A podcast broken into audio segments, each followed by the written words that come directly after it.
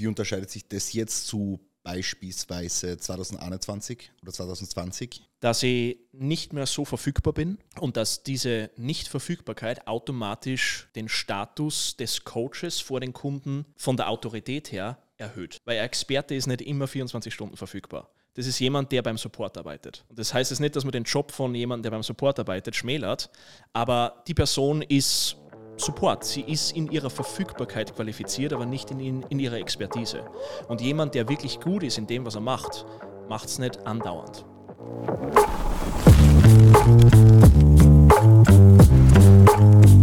Einen wunderschönen guten Tag, meine Damen und Herren, und herzlich willkommen zu einer neuen Episode des Progress Podcasts. Heute mit einer ganz speziellen Person an meiner speziellen, einfach speziellen, einer ganz speziellen Person an meiner Seite, ähm, Valentin Tambosi. Danke, dass du da bist. Schön, dass wir heute in deiner echt schönen Wohnung zusammensitzen dürfen. Magst du mal ganz kurz erklären, was das hinter mir da ist?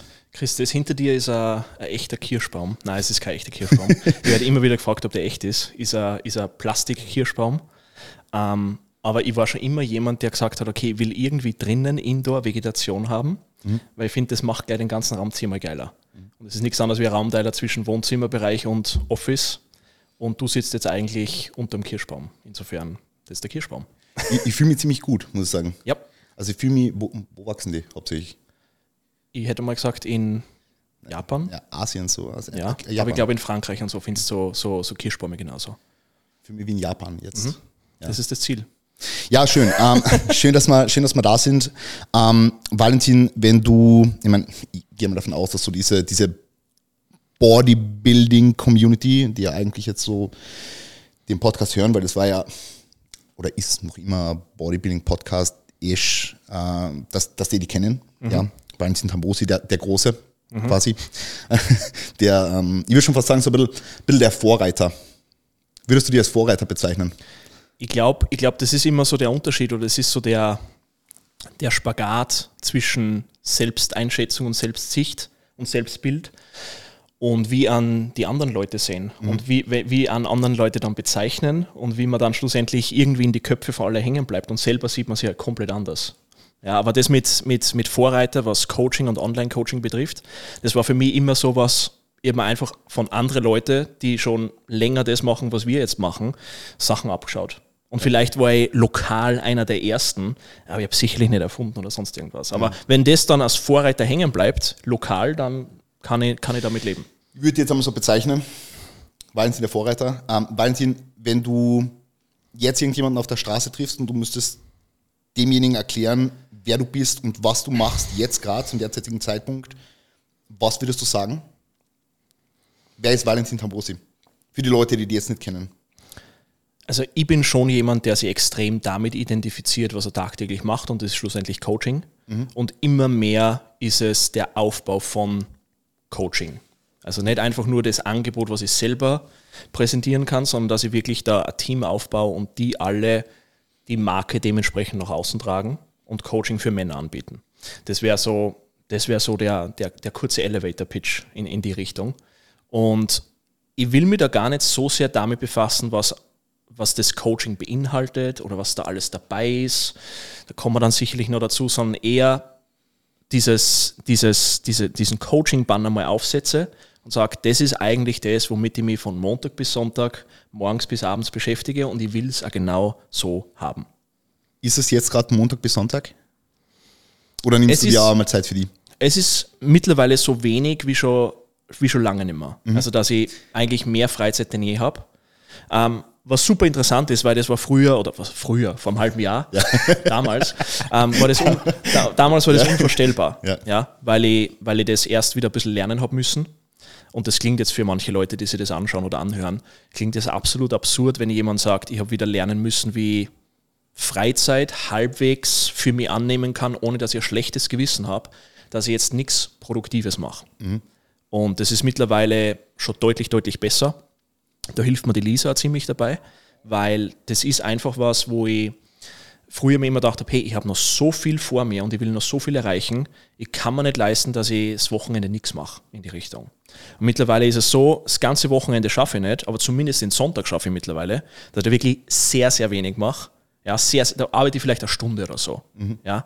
Und dass ich dann halt automatisch realisiere, Moment einmal, ich komme nicht an den Punkt, wo ich ausbrenne oder wo ich mich am Montagmorgen schon erschlagen fühle, wenn eigentlich jetzt alles so, so richtig losgeht. Wie unterscheidet sich das jetzt zu beispielsweise 2021 oder 2020? Dass ich nicht mehr so verfügbar bin mhm. und dass diese Nichtverfügbarkeit automatisch den Status des Coaches vor den Kunden von der Autorität her erhöht. Weil ein Experte ist nicht immer 24 Stunden verfügbar. Das ist jemand, der beim Support arbeitet. Und das heißt jetzt nicht, dass man den Job von jemandem, der beim Support arbeitet, schmälert, aber die Person ist Support. Sie ist in ihrer Verfügbarkeit qualifiziert, aber nicht in, in ihrer Expertise. Und jemand, der wirklich gut ist in dem, was er macht, macht es nicht andauernd. Da müssen wir jetzt kurz die Pause wirken lassen. genau, ich habe mir jetzt gedacht, das, das lassen wir atmen und, und, und dann klingt es dann klingt's gleich viel, viel wertvoller. Also, das ist, also wenn man jetzt vor allem so andere Branchen auch so anschaut, zu 100 Prozent. Ja, also, also vor allem, wenn man sie selber in Coachings begibt, was ich immer wieder mache, und mir anschaue, wie die Leute mit mir arbeiten, wenn ich Kunde bin, dann fällt mir auf, Moment einmal, was habe ich da die letzten Jahre im Bodybuilding bei meinen Kunden, was habe ich denen anerzogen? Ja. Weil wenn ich ihnen jetzt kurz vorm Schlafen gehen um 21.45 Uhr noch schnell zurückschreibe oder noch schnell eine dreiminütige Sprachnachricht schicke, dann denken sie sich, hey, der ist eh immer für mich da. Mhm. Und da bin ich dann selber schuld, wenn eine gewisse Erwartungshaltung entsteht. Und das mache ich mittlerweile überhaupt nicht mehr. Wenn wir jetzt nochmal so ein bisschen zurückblicken, du hast ja vorher, du stellst du jetzt noch gerade Leute auf die Bühne? Ich habe dieses Jahr nur eine Person, okay. die auf die Bühne geht scheißegal, jetzt, jetzt Prep-Kunden, denkst du nicht, also in einer Prep ist jetzt im Gegensatz zu deiner jetzigen Zielgruppe vielleicht, worüber wir auch noch sprechen werden, mhm. ist ja schon, ich würde sagen, eine gewisse Ab Abhängigkeit da gegenüber mhm. einem Coach. Mhm. Ähm, denkst du, in einem Prep-Szenario ist es trotzdem sinnvoll, erreichbarer zu sein? Nicht wirklich. Nicht wirklich? Nein, nicht okay. wirklich. Also im Nachhinein würde ich viele Sachen anders machen mhm. und ich würde da muss man immer aufpassen, wie, welchen Wortlaut das man wählt. Ja, ja. Aber ich würde einfach der Person klar machen, wenn ich dir jetzt heute um 22.30 Uhr nicht mehr zurückschreibe, dann ist morgen in der Früh, abgesehen von einer Peak Week, ist wahrscheinlich alles gleich und morgen reicht meine Antwort genauso. Es ist alles komplett gleich. Ja? Und wenn man das der Person von Anfang an sagt und kommuniziert, dass diese Grenzen einfach existieren, dann wird die Person wahrscheinlich ja damit relativ gut klarkommen. Wie gesagt, außerhalb von einer Peak Week. Ja, jetzt nicht ja. 72 Stunden vor dem Wettkampf. Ja. Da, da ist eine gewisse Verfügbarkeit notwendig, aber nicht 16 Wochen vor dem Wettkampf. Mhm. Ja, interessant. Mm, du hast in der Vergangenheit gesagt, und ich glaube, der Meinung bist du noch immer, dass die, die besten Antworten mhm. auf Fragen, was Coaching betrifft, nicht innerhalb der Fitnessszene gefunden werden. Mhm. Kannst du das bitte genauer, genauer erklären, was du damit meinst? Ich meine, mir hast du schon mal gesagt das letzte mhm, Mal, mhm. aber Jetzt, damit, damit es die Leute wissen, weil es ein sehr, sehr interessanter Denkanstoß war. Also früher oder später kommst du drauf, wenn du dich mit unterschiedlichen Bereichen beschäftigst, dass wenn du immer nur die Antworten für Fitness im Fitnessbereich suchst, dann werden das sehr eindimensionale Antworten und du wirst automatisch nicht den Übertrag auf andere Lebensbereiche machen können. Es überlappt eigentlich alles. Und wenn alles überlappt, dann kann ich eigentlich mit der Einstellung hergehen, wenn ich die Antwort im Fitnessbereich schon gefunden habe, ist es automatisch in irgendeinem anderen Bereich auch schon die Antwort. Und es hat vielleicht einfach ein anderes Gesicht, einen anderen Namen, ein anderes Kostüm, was auch immer, aber Fakt ist, es ist die gleiche Antwort. Ja? Und wenn ich das dann irgendwann sehe, dass sie durchs ganze Leben, durch jeden Lebensbereich roter Faden durchzieht, dann kann ich automatisch besser coachen, weil ich schaue mir dann irgendwas an, irgendwas. Ich schaue mir einen Film an. Ich schaue mir an, wie Leute auf der Straße gehen. Ich sitze in einem Café und ich schaue mir an, wie der Kellner zu mir hergeht oder was auch immer. Und kann man da Sachen abschauen, die dann zum Beispiel für Fitness oder fürs Coaching verwende. Das heißt, die, die Antworten sind eigentlich überall. Ich muss einfach nur hinschauen und hinhorchen und dann werden mir viele, viele Sachen auffallen. Ähm, aber das funktioniert nicht, wenn ich mir denke, na, meine Identität ist jetzt Fitness oder Bodybuilding, ich gehe ja nicht einmal in ein Café oder ich schaue mir nicht an, was normale Leute machen, weil das interessiert mich nicht. Ja? Ich bin in meiner Schiene, bin extrem, ich bin hardcore, was auch immer und dort bleibe ich drinnen. Und du wirst die Schiene nicht ausreizen können, wenn du nur da drinnen bleibst und in diesem Tunnel ganze Zeit operierst. Daher ist es kommen, weil ich mir einfach irgendwann dachte, hey, ich horche mal irgendeine Musik an, mir fällt das auf, das mir schon mal in einem anderen Bereich aufgefallen ist. Du gehst irgendwo hin essen, dir fällt was beim Essen auf, was dir in einem anderen Bereich schon mal aufgefallen ist. Dir fällt im Fitnessbereich was auf, im Coaching, im Bodybuilding, im Powerlifting, im Weightlifting, was auch immer. Und irgendwann hast du überall die gleichen Sachen. Einmal schaut so aus, einmal heißt die Übung so, einmal ist es die Mahlzeit, einmal ist es der Coach, was auch immer. Es ist immer das Gleiche. Ja. Und wenn du das irgendwann kapierst, dann kannst du auch viel schneller vorankommen, weil du einfach weißt, das wird wahrscheinlich so oder so funktionieren. Es ist zuerst eine Annahme, dann bestätigt sie sich aber auf der, der Lebenserfahrung in andere Bereiche und so komme ich in dem neuen Bereich viel schneller voran. Und das ist dann gleichzeitig was, wo ich extrem viel Zeit sparen kann und super effizient bin, auch wenn ich dort neu bin. Gibt es da irgendwelche speziellen Bereiche, in die du dir da eingelesen hast, parallel zu dem, dass du ja einfach gecoacht hast, immer besserer Coach allein schon dadurch geworden bist? Also, wenn ich mir die letzten Monate anschaue, ein Bereich, der grandios aufs ganze Leben zu übertragen ist, ist Verkauf. Mhm. Verkauf ist nichts anderes wie Kommunikation und Zuhören. Und wenn ich das kann, in einem Verkaufsgespräch kann ich es auch in so einer Situation. Ich kann es auf einem Date, ich kann es mit meinen Eltern, ich kann es, wenn ich irgendjemanden auf der Straße irgendwas frage, was auch immer. Das ist alles Verkauf. Die Frage ist, wenn jetzt jemand Verkauf hört, denkt sie, hm, ich will eigentlich nicht den Verkauf. Ja. Okay, aber was steckt hinter Verkauf? Ja. Zuhören und Kommunikation. That's it. Ja, und wenn ich die zwei Punkte mal kapiert habe, dann kann ich aus Verkauf viel mehr rausziehen. Ich glaube, wie gesagt, wir hören irgendwas und wir verbinden damit was und dann sagen wir gleich ja oder nein. Und das müssen wir in der heutigen Zeit auch, weil so viele Informationen auf uns reinprasseln. Wir müssen selektieren. Und die Selektion ist meistens so schnell oder muss so schnell stattfinden, weil wir einfach so einen extremen Zeitdruck haben. Ja? Aber wenn du hergehst und sagst, Moment einmal, ich merke einfach, wenn ich in dem Bereich besser werde, hat das so einen positiven Übertrag auf so viele andere Lebensbereiche, dann sollte ich wahrscheinlich dort dranbleiben, weil dann werde ich nicht nur dort besser, sondern auch wie gesagt, Verkauf, Zuhören, Kommunikation, Coaching, Coaching-Resultate, Einkommen und so weiter und so fort. Ja. Das heißt, es fängt eigentlich bei was Banalen an, Zuhören und zehn Stationen weiter bis dann bei mehr Umsatz zum Beispiel oder einer höheren Lebensqualität oder mehr Wohlbefinden oder was auch immer. Was waren so, sie sich jetzt immer so plakativ an, aber so vielleicht im letzten, im letzten halben Jahr so die biggest Game Changers im Hinblick auf deine Verkaufsskills? Mm, dass ich sehr schlecht bin im Verkauf. das, war, das, war, das war definitiv was, wo du, wo du mal siehst, okay, ich habe absolut keine Ahnung, was ich da mache. Ja. Und das, was ich vorher habe im Coaching machen müssen, um zu verkaufen, war kein Verkauf. Aber im Coaching vorher war es ja so, ich meine, du bist der Valentin so. Zu dir sind die Leute gegangen, weil Valentin hat arge Leute so, Valentin hat Resultate. Mhm. Da, da, hast du den Leuten ja nichts, also da hast du nicht diskutieren, argumentieren müssen. Du hast, du hast nichts erklären müssen. Es war richtig. einfach da, oder? Richtig, richtig. Also ich habe nie in irgendeiner Form Kundenakquise machen müssen ja. oder sonst was, sondern es sind halt Anfragen reintröpfelt und nimmst die an oder nimmst das nicht an, ja. je nachdem die Person zu dir passt. Mittlerweile ist es so, okay, Kundenakquise wird aktiv jede Woche betrieben. Mhm. Und es ist eine Strategie dahinter und es ist ein Ziel dahinter und ich habe Statistiken dazu und so weiter. Und ich weiß ganz genau, okay, was passiert da jetzt eigentlich? Vorher, ich habe keine Ahnung gehabt, was das alles bedeutet. Ja. Und wenn ein neuer Kunde dazukommt, das war halt so, okay, passt, neuer Kunde. Ja. Also es war einfach, es war ziellos, ja, es war planlos. Mhm. Es hat noch von außen hin hat vielleicht anders gewirkt, ja, weil ja. die Person denkt, der ist voll und der hat so viele Kunden und so weiter. Aber jetzt ist es viel selektiver und muss es auch sein, weil einfach die Zielgruppe anderer ist und somit auch der Preis anderer ist. Mhm. Ja? Und wie gesagt, du kommst erst drauf, ob du gut oder schlecht im Verkauf bist, wenn du die Preise so anlegst, dass sie wirklich hoch genug sind, dass da eine Fähigkeit dahinter stecken muss. Weil wenn ich einfach zu jemandem sage, okay, du bekommst jetzt, du gehst in ein Restaurant, du bekommst diese, diese Mahlzeit für 4,90 Euro, ja. muss ich nicht verkaufen können. Ja. ja. wenn der jetzt aber sagt, okay, das Heringsfilet kostet 49,90 Euro, dann will ich schon in irgendeiner Form eine Bestätigung dafür haben, bevor ich das Heringsfilet vor mir sehe, ja. ob das das wirklich wert ist. Die Einrichtung, das Service, das Willkommen, das Willkommen heißen, die Speisekarte, wie die Aufmachung ist und so weiter. Ich will darüber das Heringsfilet kaufen. Ja?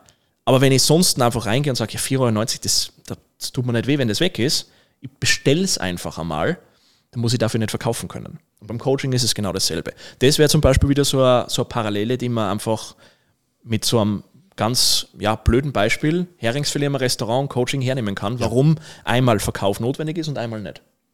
Mhm. Ja, macht voll Sinn. Ja, hast du das Gefühl, alleine dadurch, dass du jetzt schon öfter diese Verkaufsgespräche geführt hast, vielleicht auch nochmal nicht erfolgreich, dass du dadurch immer wieder improved bist? Ja, so? absolut. Ja? Also es sind immer so die Wochen, wo, wo du das Gefühl hast, okay, ich habe das gefühlt ist immer noch nichts passiert, ja. immer noch kein Fortschritt, sind dann meistens die Wochen, wo du mitten in der Woche kurz danach, also nicht mitten in der Woche, kurz danach, machst du einen Riesensprung nach vorne. Und der Riesensprung ist jetzt natürlich nicht von Verkaufsgespräch 149 auf 150 passiert, sondern er hat sich über 25, 50 Verkaufsgespräche angebahnt und auf einmal hast du den Durchbruch. Und wenn du den Durchbruch hast, dann, dann spürst du und dann denkst du, ah, okay, es ist ja doch was passiert. Und das motiviert dann natürlich wieder. Magst du mal ganz kurz sagen, wie viele Verkaufsgespräche du im Schnitt so in der Woche führst, jetzt Status quo? So um die 15. Um die 15? Mhm. Okay, stabil. Ja, das ist, das ist einiges. Also ich würde sagen, das ist ein bisschen zu viel ja. auf Dauer. Ja, also so zwei pro Tag, also so zehn, das geht gut.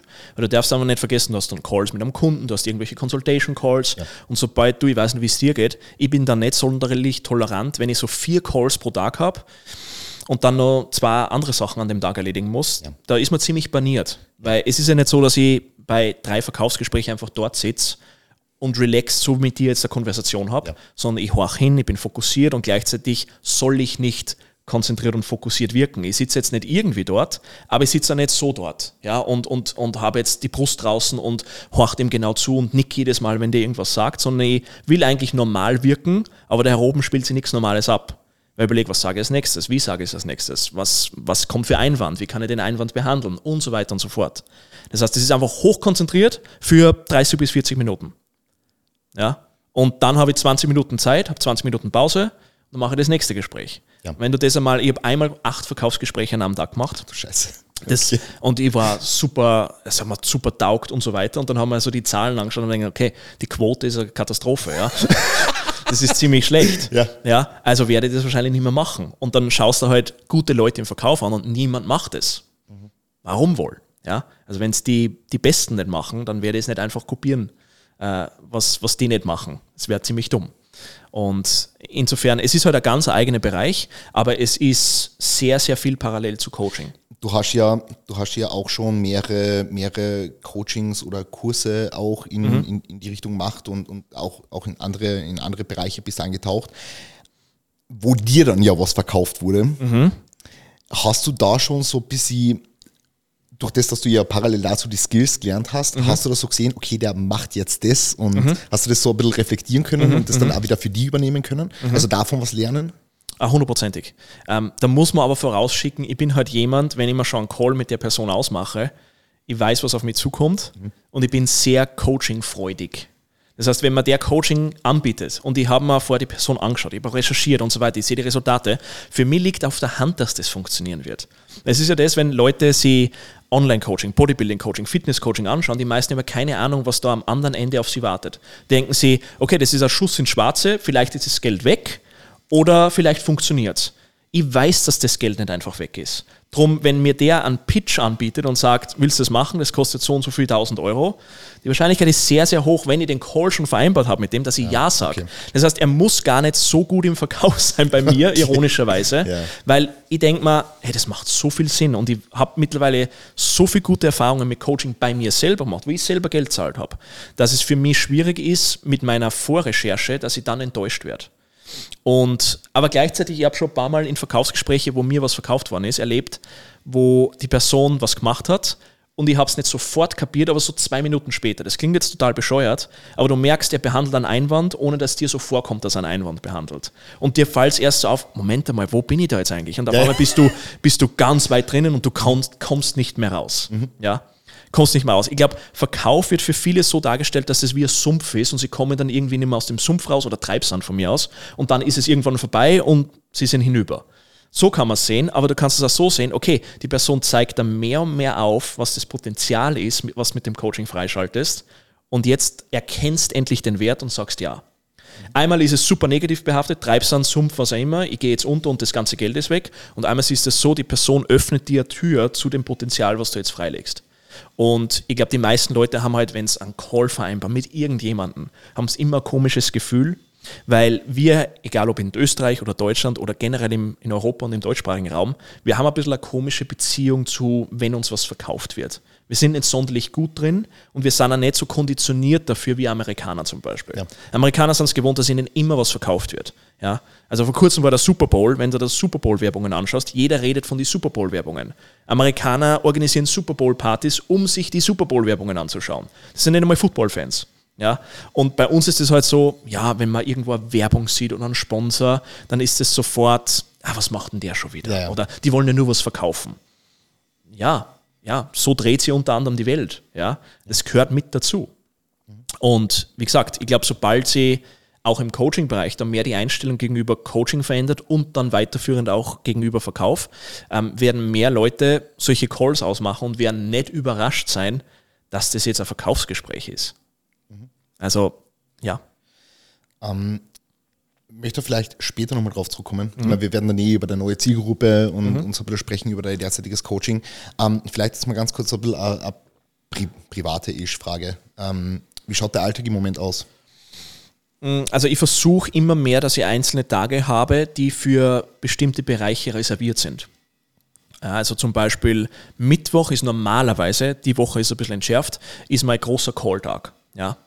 Ähm, da habe ich immer viele Calls. Ja, da habe ich vor allem am Abend dann Calls mit meinem, meinem, anderen Coaching, was in Amerika läuft und so weiter, Zeitverschiebung und so weiter und so fort. Da kleistert ich eigentlich den Tag immer zu mit Calls. Dann habe ich einen anderen Tag, wo ich hauptsächlich Copywriting mache und vielleicht ein, zwei Calls habe.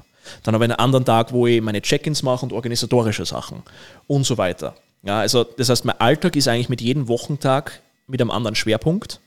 Und so kann ich mich darauf einstellen, hey, Montag ist ein paar Check-ins in der Früh, dann administrative Sachen und Content für die Kunden-Facebook-Gruppe. Ja. Dienstag ist Copywriting und ein, zwei Calls.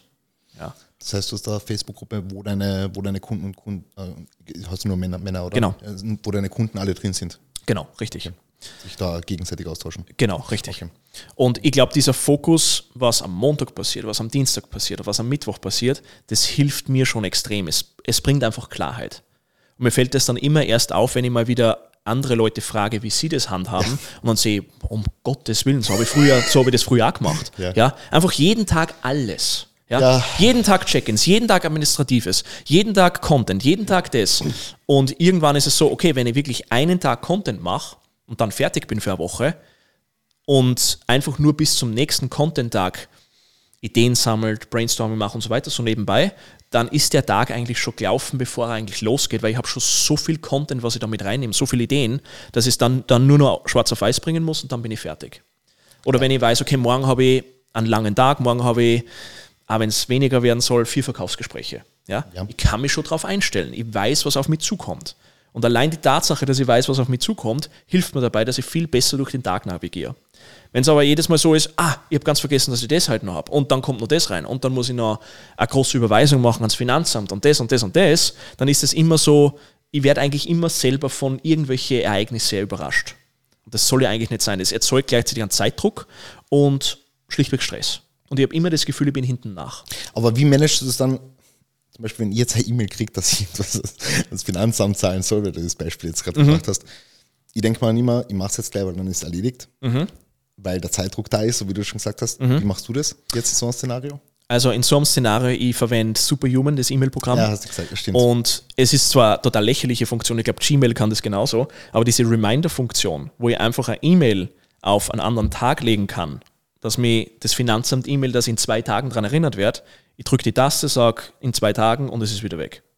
Und in zwei Tagen, wenn es zurückkommt, wo mein organisatorischer, administrativer Tag ist, da behandelt ihr das dann. Aber nicht, wenn ich jetzt gerade Copywriting mache. Ich muss mir einen Podcast danach anhören und muss mir das aufschreiben. absolut, absolut. Also dieses, dieses okay, ich habe jetzt diesen Fokus und nichts anderes kommt dazwischen, das ist super, super wichtig. Weil ansonsten, gerade mit Handy und was weiß ich alles, Notifications und das und das und das, ähm, du musst einfach deine Aufgaben zusammenziehen, batchen und dann bearbeitest du es und erst wenn du fertig bist, das ist eine Regel, kommt das nächste. Und wenn das nicht passiert, dann bleibe ich an dem dran. Und alles andere wird verschoben oder mit Reminder versehen oder sonst was, damit nichts dazwischen kommen kann. Weil du kennst es. Du schreibst Content, du schreibst Posts oder sonst was, oder du schreibst Real-Ideen auf oder sonst irgendwas mhm. und mittendrin denkst, ah, ich habe gerade keine Idee oder ich will eigentlich jetzt nicht. Ich nehme kurz, das Handy, schau mal ja, kurz, schau mal kurz okay, und, und, und ich habe das schon mal gehabt, dass ich dann geschaut habe und ohne dass ich es realisiert habe, habe ich 20 Minuten oh. ähm, Reels oder sonst irgendwas konsumiert von irgendjemandem. Ja, einfach sowas, der durchgeswiped. Ja. Und denk, schaue auf die Uhr, denke mir, wow, okay, ich habe gerade 19 Minuten irgendwas, den Scheiß gemacht. Jetzt brauche ich wieder eine halbe, äh, Viertelstunde, bis ich wieder drinnen bin im Schreiben. Das heißt, ich habe eigentlich gerade ja, ein, eine Stunde ist eigentlich weg. Eine Stunde habe ich weggeworfen für das. Nur weil ich einen kurzen Moment gehabt habe, wo ich mich langweilen würde. Und genau das Langweilen ist ja die Brücke zur Kreativität, dass ich dann anfange, was zu schreiben. Ähm, da gibt es sogar eine Studie dazu, dass Leute hingesetzt haben vor einem Laptop oder was auch immer und gesagt haben, du sitzt jetzt einfach dort, ja, und langweilst dich und wenn es dich nicht langweilst, dann schreibst. Und das ist gleichzeitig der Zusammenhang. Weil wenn ich anfange, dass ich einfach da sitze und nichts anderes machen darf, dann habe ich die kreativen Ideen. Die kommen ja nicht, wenn ich bei Instagram irgendwelche Reels anschaue. Ja. Die kommen ja erst dann, wenn ich wirklich da sitze, aus dem Fenster rausschaue und sage, okay, ich sitze jetzt einfach da. Und auf einmal habe ich eine Idee. Und die Idee schreibe ich jetzt auf, dann mache ich wieder eine kurze Pause. Sitze ich wieder da. Ich kann keine Idee bekommen, wenn mein Gehirn stimuliert wird mit super, mega inszenierte Produktionen auf Instagram, TikTok, YouTube, was auch immer.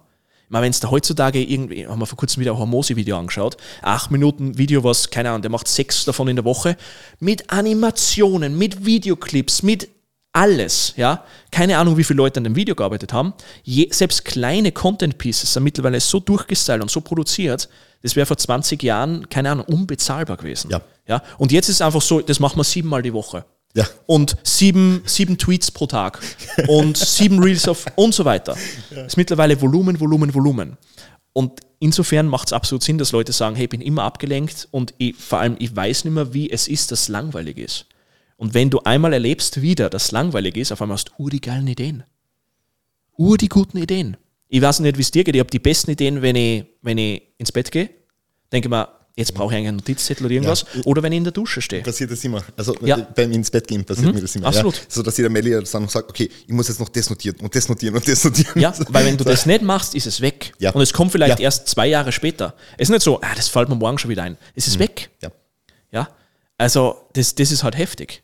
Das ist halt heftig. Also du musst eigentlich schauen, dass du immer wieder in regelmäßigen Abständen in diese Langeweile reinkommst und dann schaust du das einmal wieder an, weil als Kind hast das kennt. Als Kind war da immer langweilig. Und das war ja super. Da sind ja dann Sachen passiert. Kreative Sachen. Richtig. Ja. Und die kreativen Sachen können mittlerweile nicht mehr existieren, weil du die Langeweile erstickst mit Stimulation. Das ist, glaube ich, ein Problem. Du willst auf die Bühne dein Training auf das nächste Level bringen oder ganz einfach nur deine persönliche Bestform erreichen, zerdenkst deinen eigenen Prozess aber zu sehr oder weißt nicht ganz genau, was deine nächsten Schritte sein sollen, dann ist Online-Coaching vermutlich genau das Richtige für dich. Gemeinsam mit deinem Coach entwickelst du nämlich Strategien, wie du dein Ziel erreichst. Im Team Progress arbeitest du mit kompetenten Coaches zusammen, die dir dafür die notwendigen Tools an die Hand geben. Werde also jetzt ein Teil vom Team und bewirb dich für einen Platz im Online-Coaching über den Link in den Show Notes. Wir freuen uns auf dich. Hast du jetzt abgesehen von dem, was du jetzt alles gesprochen hast und so, noch irgendwelche anderen Produktivitätshacks, wenn man so sagen kann, jetzt abgesehen von dem Blocking. Über das Blocking haben wir eh schon damals geredet in unserem, in unserem Console Call auch, weil du mir dafür quasi gelündigt hast, dass ich das nicht immer so mache, wie du es vorher gesagt hast. Also immer alles. Ja, ich habe ich hab halt früher so viele Fehler gemacht in die Richtung. Und wieder, früher, vor einem Jahr. Ja, Jahr. also, ähm, und ich glaube einfach, dass die meisten von uns Technologien nicht wirklich sinnvoll ein, einsetzen. Also egal, ob das das Handy ist oder die ganzen Funktionen von einem Kalender oder sonst irgendwas. Wir machen uns das Leben extrem schwer, weil wir glauben, immer mehr Input ist möglich und wir können mit immer mehr Input dementsprechend effizient umgehen, können wir aber nicht. Ja. Ähm, insofern Produktivitätshack Nummer eins, schau nicht, dass du deinen Kopf wie eine Festplatte verwendest, sondern wirklich fürs kreative Denken. Die Festplatte ist wortwörtlich in deinem Computer drinnen, in deinem Handy drinnen, in deinem Kalender drinnen, in deine Erinnerungen drinnen. Das heißt, wenn du irgendwie Informationen bekommst, die du nicht jetzt sofort bearbeiten wirst, verleg's auf morgen, verleg's auf einen anderen Tag. Das heißt nicht, dass du jetzt in die Prokrastination ab, abdriftest. Das heißt einfach nur, jetzt, wo du was anderes machst, ist nicht der richtige Zeitpunkt dafür, dass du was auf die Festplatte speicherst. Weil jetzt bist du am kreativ arbeiten. Das heißt, du willst, wie gesagt, Kalendereinträge etc., To-Do-Listen und so weiter so knackig halten und so effizient halten und mit ähnlichen Tasks zusammenführen, damit du auf einmal zehn Sachen bearbeiten kannst, was in einem durch zehnmal schneller ist, als wenn du sagst, eine Sache hier, dann wieder ein bisschen schreiben. Eine Sache hier, dann wieder ein bisschen schreiben. Ich meine, dann dehnst du das auseinander und auf einmal hast du einen 10, 12 Stunden Tag, was auch immer. Am Ende des Tages bist du fertig, aber du warst nicht produktiv. Du warst nicht beschäftigt. Also bei mir, mir ist irgendwann so, so bewusst geworden, Moment einmal, die längsten Tage, wo ich am beschäftigsten bin, sind die Tage, wo nichts dabei rauskommt. Wirklich. Und das, das gibt's nicht. Da, da stimmt irgendwas nicht. Und dann habe ich einen Tag, wo ich mir denke, okay, drei Calls, zwei davon schließe ich ab, eine Stunde Copywriting, wo ich fünf Posts fertigstelle und jetzt habe ich noch einen Consult-Call. Boom, fertig. Um 14 Uhr ist mein Tag erledigt. Ich kann trainieren gehen, ich kann eine Serie schauen, ich kann machen, was ich will. Von 6 bis 14 Uhr ist Uhr viel passiert, mit Pausen und so weiter, also nicht Netto-Arbeitszeit. Und dann habe ich andere Tage, da fange ich um 6.30 Uhr an und um 20 Uhr höre ich dann auf. Denke mir, hm, irgendwas stimmt nicht. Irgendwas stimmt nicht. Und der Grund ist nicht, weil der eine Tag wirklich so vollgepackt war, ähm, sondern weil ich mich ablenken habe lassen, weil ich in alte Muster reinfalle, weil ich eine Tätigkeit abbreche, wieder aufnehme, abbreche, wieder aufnehme und so weiter. Und das ist halt, das verstehen jetzt wahrscheinlich viele Leute nicht, weil es einfach schon irgendwo angestellt sind und in einem Büro arbeiten, wo andere Leute sind, wenn du zu Hause arbeitest und niemand beobachtet dich. Du machst einfach mal zwischendurch irgendwelche Sachen, wo du denkst, warum mache ich das ja. jetzt eigentlich? Jetzt ja. gehe ich schon wieder aufs WC. Jetzt hole ich mir schon wieder was zum Trinken. Das sind alles Unterbrechungen. Ist es weltbewegend, wenn du jetzt nur ein Monster holst und nur was zum Trinken? Nein. Es passiert dadurch natürlich nichts, aber du unterbrichst zum sechsten Mal in einer Stunde deine Tätigkeit. Ja, und dann darfst du nicht wundern, dass da nichts vorwärts geht. Das heißt, du brauchst eigentlich im Homeoffice noch viel, viel mehr Disziplin, weil es beobachtet dir niemand. Das ist ja der Grund, warum Leute in Coffeeshops gehen und dort schreiben oder sonst irgendwas arbeiten. Es ist ja nicht, weil dort die Musik so super ist oder irgendein Schwachsinn, sondern weil dort fremde Menschen sind, du in der Öffentlichkeit bist und du jetzt nicht in der Nase bohrst oder sonst was, sondern sitzt dort und arbeitest weil du dich beobachtet fühlst. Und das erzeugt Produktivität. Mhm. Weil auf einmal hast du diesen Flow und du erzeugst diesen Flow, weil du eigentlich eine externe Kontrolle hast. Und zu Hause alleine, du hast keine externe Kontrolle. Du kannst mit in der Unterwäsche vorm, vorm, vorm PC sitzen und kannst Check-ins machen. Überhaupt kein Problem. Ja? ich, ich mache meine ersten Check-ins in der Früh wirklich in Unterhose. Absolut, kannst du kannst da machen. Funktioniert ja. ja. ja? Aber wichtig ist, dass du die Check-ins nicht unterbrichst. Ja? Ja, ja? Also wir wollen konstante Check-ins in Unterwäsche. Ja? Das wollen wir ist, haben, Chris. Ist, ist so. Ja? Ist so. Also bis ich das erste Mal Cardio mache, also ich mache das Cardio dann so um 8.30 Uhr oder so, mhm, mhm. stehe direkt um 6 Uhr auf, mhm. gehe Zähne putzen, gehe aufs WC mhm. und mhm. setze mir direkt an den Rechner. Ja, bei, mir, bei mir genauso. Sonst mache ich nichts und bei mir genauso. An. Ähm, weil die müssen dann wieder ausziehen fürs Cardio. Ja. Dann muss man Radlhose anziehen, ja. weil ich habe Spinningbike daheim. Ja. Und die Zeit ich mir auch sparen. Deswegen einfach direkt Unterhose und dann. Finde find ich großartig. Ich mache es nämlich genauso. ich habe für mich früher oder später entschieden, ich will so diese Gap schließen ja. zwischen Aufstehen und Arbeiten. Ja, ja, voll. Und ich habe mir überlegt, okay, wie mache ich das? Weil ich habe früher das immer so gemacht, bin aufgestanden, ich habe meditiert, ich habe ein Monster aufgemacht und dann habe ich eine halbe Stunde oder Stunde gelesen. Undenk wow. Undenkbar, un absolut undenkbar. Absolut undenkbar mittlerweile, weil ich will aufstehen und loslegen. Ja. Also, je, also wirklich, ich habe zum Teil das Schlafhemd an, ziehe mir meinen Hoodie an, also ich komme irgendwie daher. Und erst wenn ich eine Stunde oder zwei Stunden gearbeitet habe, dann gehe ich duschen, dann durch mich rasieren, was auch immer. Dann kommen erst diese Sachen, dann bin ich erst gesellschaftsfähig eigentlich. Vorher sitze ich einfach irgendwie vor dem Computer und mache schon mal die ersten Sachen ja, die ersten Sachen aus dem Weg bekommen. Das fühlt sich für mich sehr, sehr richtig an. Ja. Und mittlerweile so dieses, okay, was du, du kennst so die, die Millionär-Routine oder was auch immer. Die Person steht auf, dann ist einmal laufen, dann Eisbad, dann Buch lesen, dann meditieren Journal. und so weiter. Genau, und dann sind zwei Stunden vorbei. Ja, super. Und ich denke mal, ich würde durchdrehen, weil ich denke ganze Zeit schon dran, in diese zwei Stunden, wo ich diese ganze Routine durchlaufe, ich könnte schon Sachen erledigt haben. Aber du hast ja einmal so gemacht, vor am Jahr ungefähr, dass du in der Früh trainieren gegangen bist, oder? Mhm. Also aufstehen, dann hast du vielleicht eher ein paar Check-ins gemacht oder so. Mhm. Vor einem Jahr mhm. hast du ja wahrscheinlich jeden Tag Check-ins gemacht oder ich mhm. weiß nicht, wie es vor einem Jahr mhm. war. Und dann bist du trainieren gegangen. Mhm. Richtig. Wann ähm, hat das aufgehört?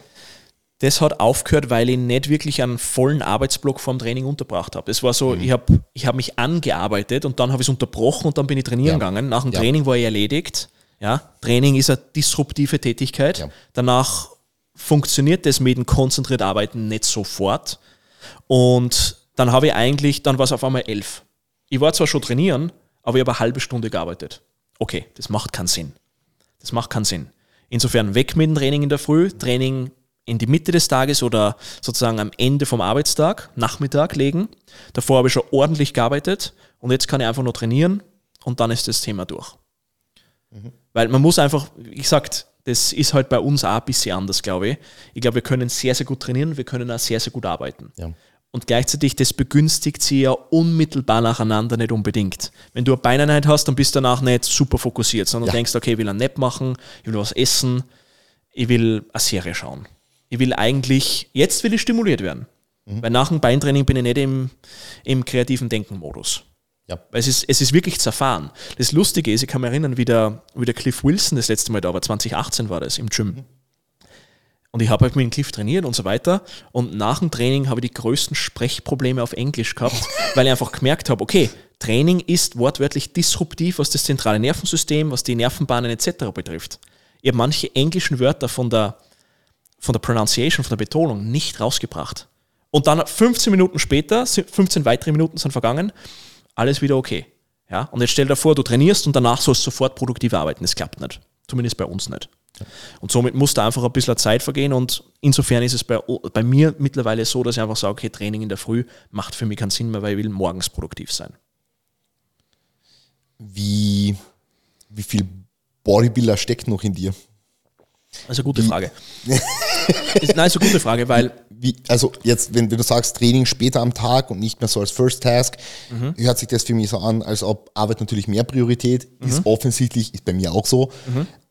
Aber wie viel, wie viel, wie viel Bodybuilder steckt noch in, wie, wie sehr siehst du dich selber noch als Bodybuilder und wie viel investierst du auch jetzt noch ins Training vielleicht? Also selber als Bodybuilder identifizieren oder sehen fast gar nicht mehr. Ja. Und aber mir ist trotzdem ein gewisses, ein gewisses Niveau, ein gewisses Level, was, die, was den Körper betrifft, nach wie vor wichtig. Aber es hat einen anderen Stellenwert und vor allem, wenn diese Wettkampfambition weg ist, ist der Stellenwert nach wie vor hoch, aber aus anderen Gründen.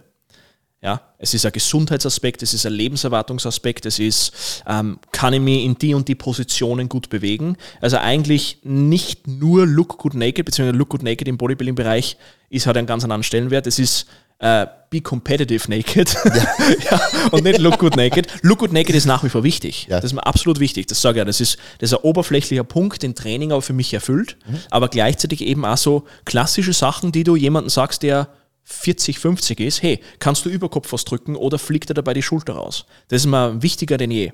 Also letztens hat der Andi im Training gesagt, lass uns wieder Military Press machen mit der Langhantel. Ich bin eine Katastrophe in der Übung. Ja. Andi ist super stark in der Übung. Ja. Ich bin eine Katastrophe. Hat der Andi nicht ein Single gemacht oder so mit 100? Ja, genau, genau. genau. Also es kommt wieder. Ja. Also, genau. Und ich mache halt gefühlt ein Single mit 60 Kilo. Und, und, und, und gleichzeitig denke ich mir dann halt, wie ich den Single mache oder, oder halt meinen Satz mache, denke ich mir, okay, abgesehen jetzt von der Performance, ich bin eine Katastrophe in der Position. Eigentlich sollte ich da was machen. Mhm. Der Gedanke war zu Bodybuilding-Zeiten nicht da. Das Ziel war größere Schulter, ausfertig. Ja. Ja, ob ich das mit viel Seitheben schaffe oder viel Schulterdrücken oder viel hintere Schulter, am besten alles und dann machen wir das. Ja, das heißt, ich glaube, ich kann ein bisschen mit meinem eigenen Humor zu dem Thema damit spielen, weil ich habe kein Problem, dass ich mich jetzt nicht mehr als Bodybuilder sehe. Ich glaube, für viele wäre das so ein, ein wirklicher Identitätsverlust, dass sie sagen, okay, das bin ich nicht mehr, weil ich habe mich verletzt, ich habe nicht mehr die Muskelmasse von früher und so weiter. Ich habe sicherlich nicht mehr die Muskelmasse von 2019, bin aber heilfroh, weil ich fühle mich so viel besser wie 2019. Ja, da war ich stärker denn je, das war die RDL-Zeit und so weiter. Ja. Das war wirklich, das war geil, wie es passiert ist, ja. aber ich habe 97 Kilo gehabt und da in vierten Stock rauflaufen, war halt mit Knie, Hüftschmerzen und mit Keuchen verbunden. Perfekt. Das passt halt nicht wirklich zusammen. ja. ja. Also jetzt ist mehr Training so ein, so ein Transportmittel zu Lebensqualität. Mhm. Eigentlich das, womit ich ursprünglich wegen Training mit Training angefangen habe. Ich weiß, die Leute sagen immer, okay, warum hast du mit Training angefangen? Bei mir war es wirklich nicht der Grund, dass ich mir jetzt sozusagen besser positionieren wollte fürs andere Geschlecht, sondern ursprünglich war es, ich wollte muskulöser werden fürs Basketballspielen, was null Sinn macht. Fürs ja, Basketball? Fürs Basketballspielen, weil ich war extrem großer Dwayne Wade-Fan, ja, Miami Heat, mhm. Riesenfan. Und der war verhältnismäßig für einen Basketballer sehr muskulös. Ja. Die anderen waren alle sehr, sehr dünn. Ganz kurz, holen wir ab, von welcher Zeit sprechen wir da? Ähm, naja, da sprechen wir von 2009 bis 2011. Mhm. Ja. Okay, also vor Gymzeit und so weiter. Ja. Und das ist dann irgendwann dazu geworden, dass du denkst, okay, Moment einmal, ich komme immer mehr in das Ganze rein, ich kippe immer mehr rein. Was ist die nächste, was ist die nächste Messbarkeit? Wettkampf-Bodybuilding. Okay, so hat das bei mir angefangen. Aber insofern. Die nächste Messbarkeit von, von Basketballspieler. Von, von Basketballspieler, der halbwegs muskulös ist, Wettkampf-Bodybuilding. Und, und, und somit war der Start für mich eigentlich immer ganz was anderes, was für viele Leute ist. Mhm. Es war, ich will mir eigentlich besser fühlen, ja, und das besser fühlen kommt halt unter anderem mit mehr Muskelmasse. Das war mir wichtig. Ja.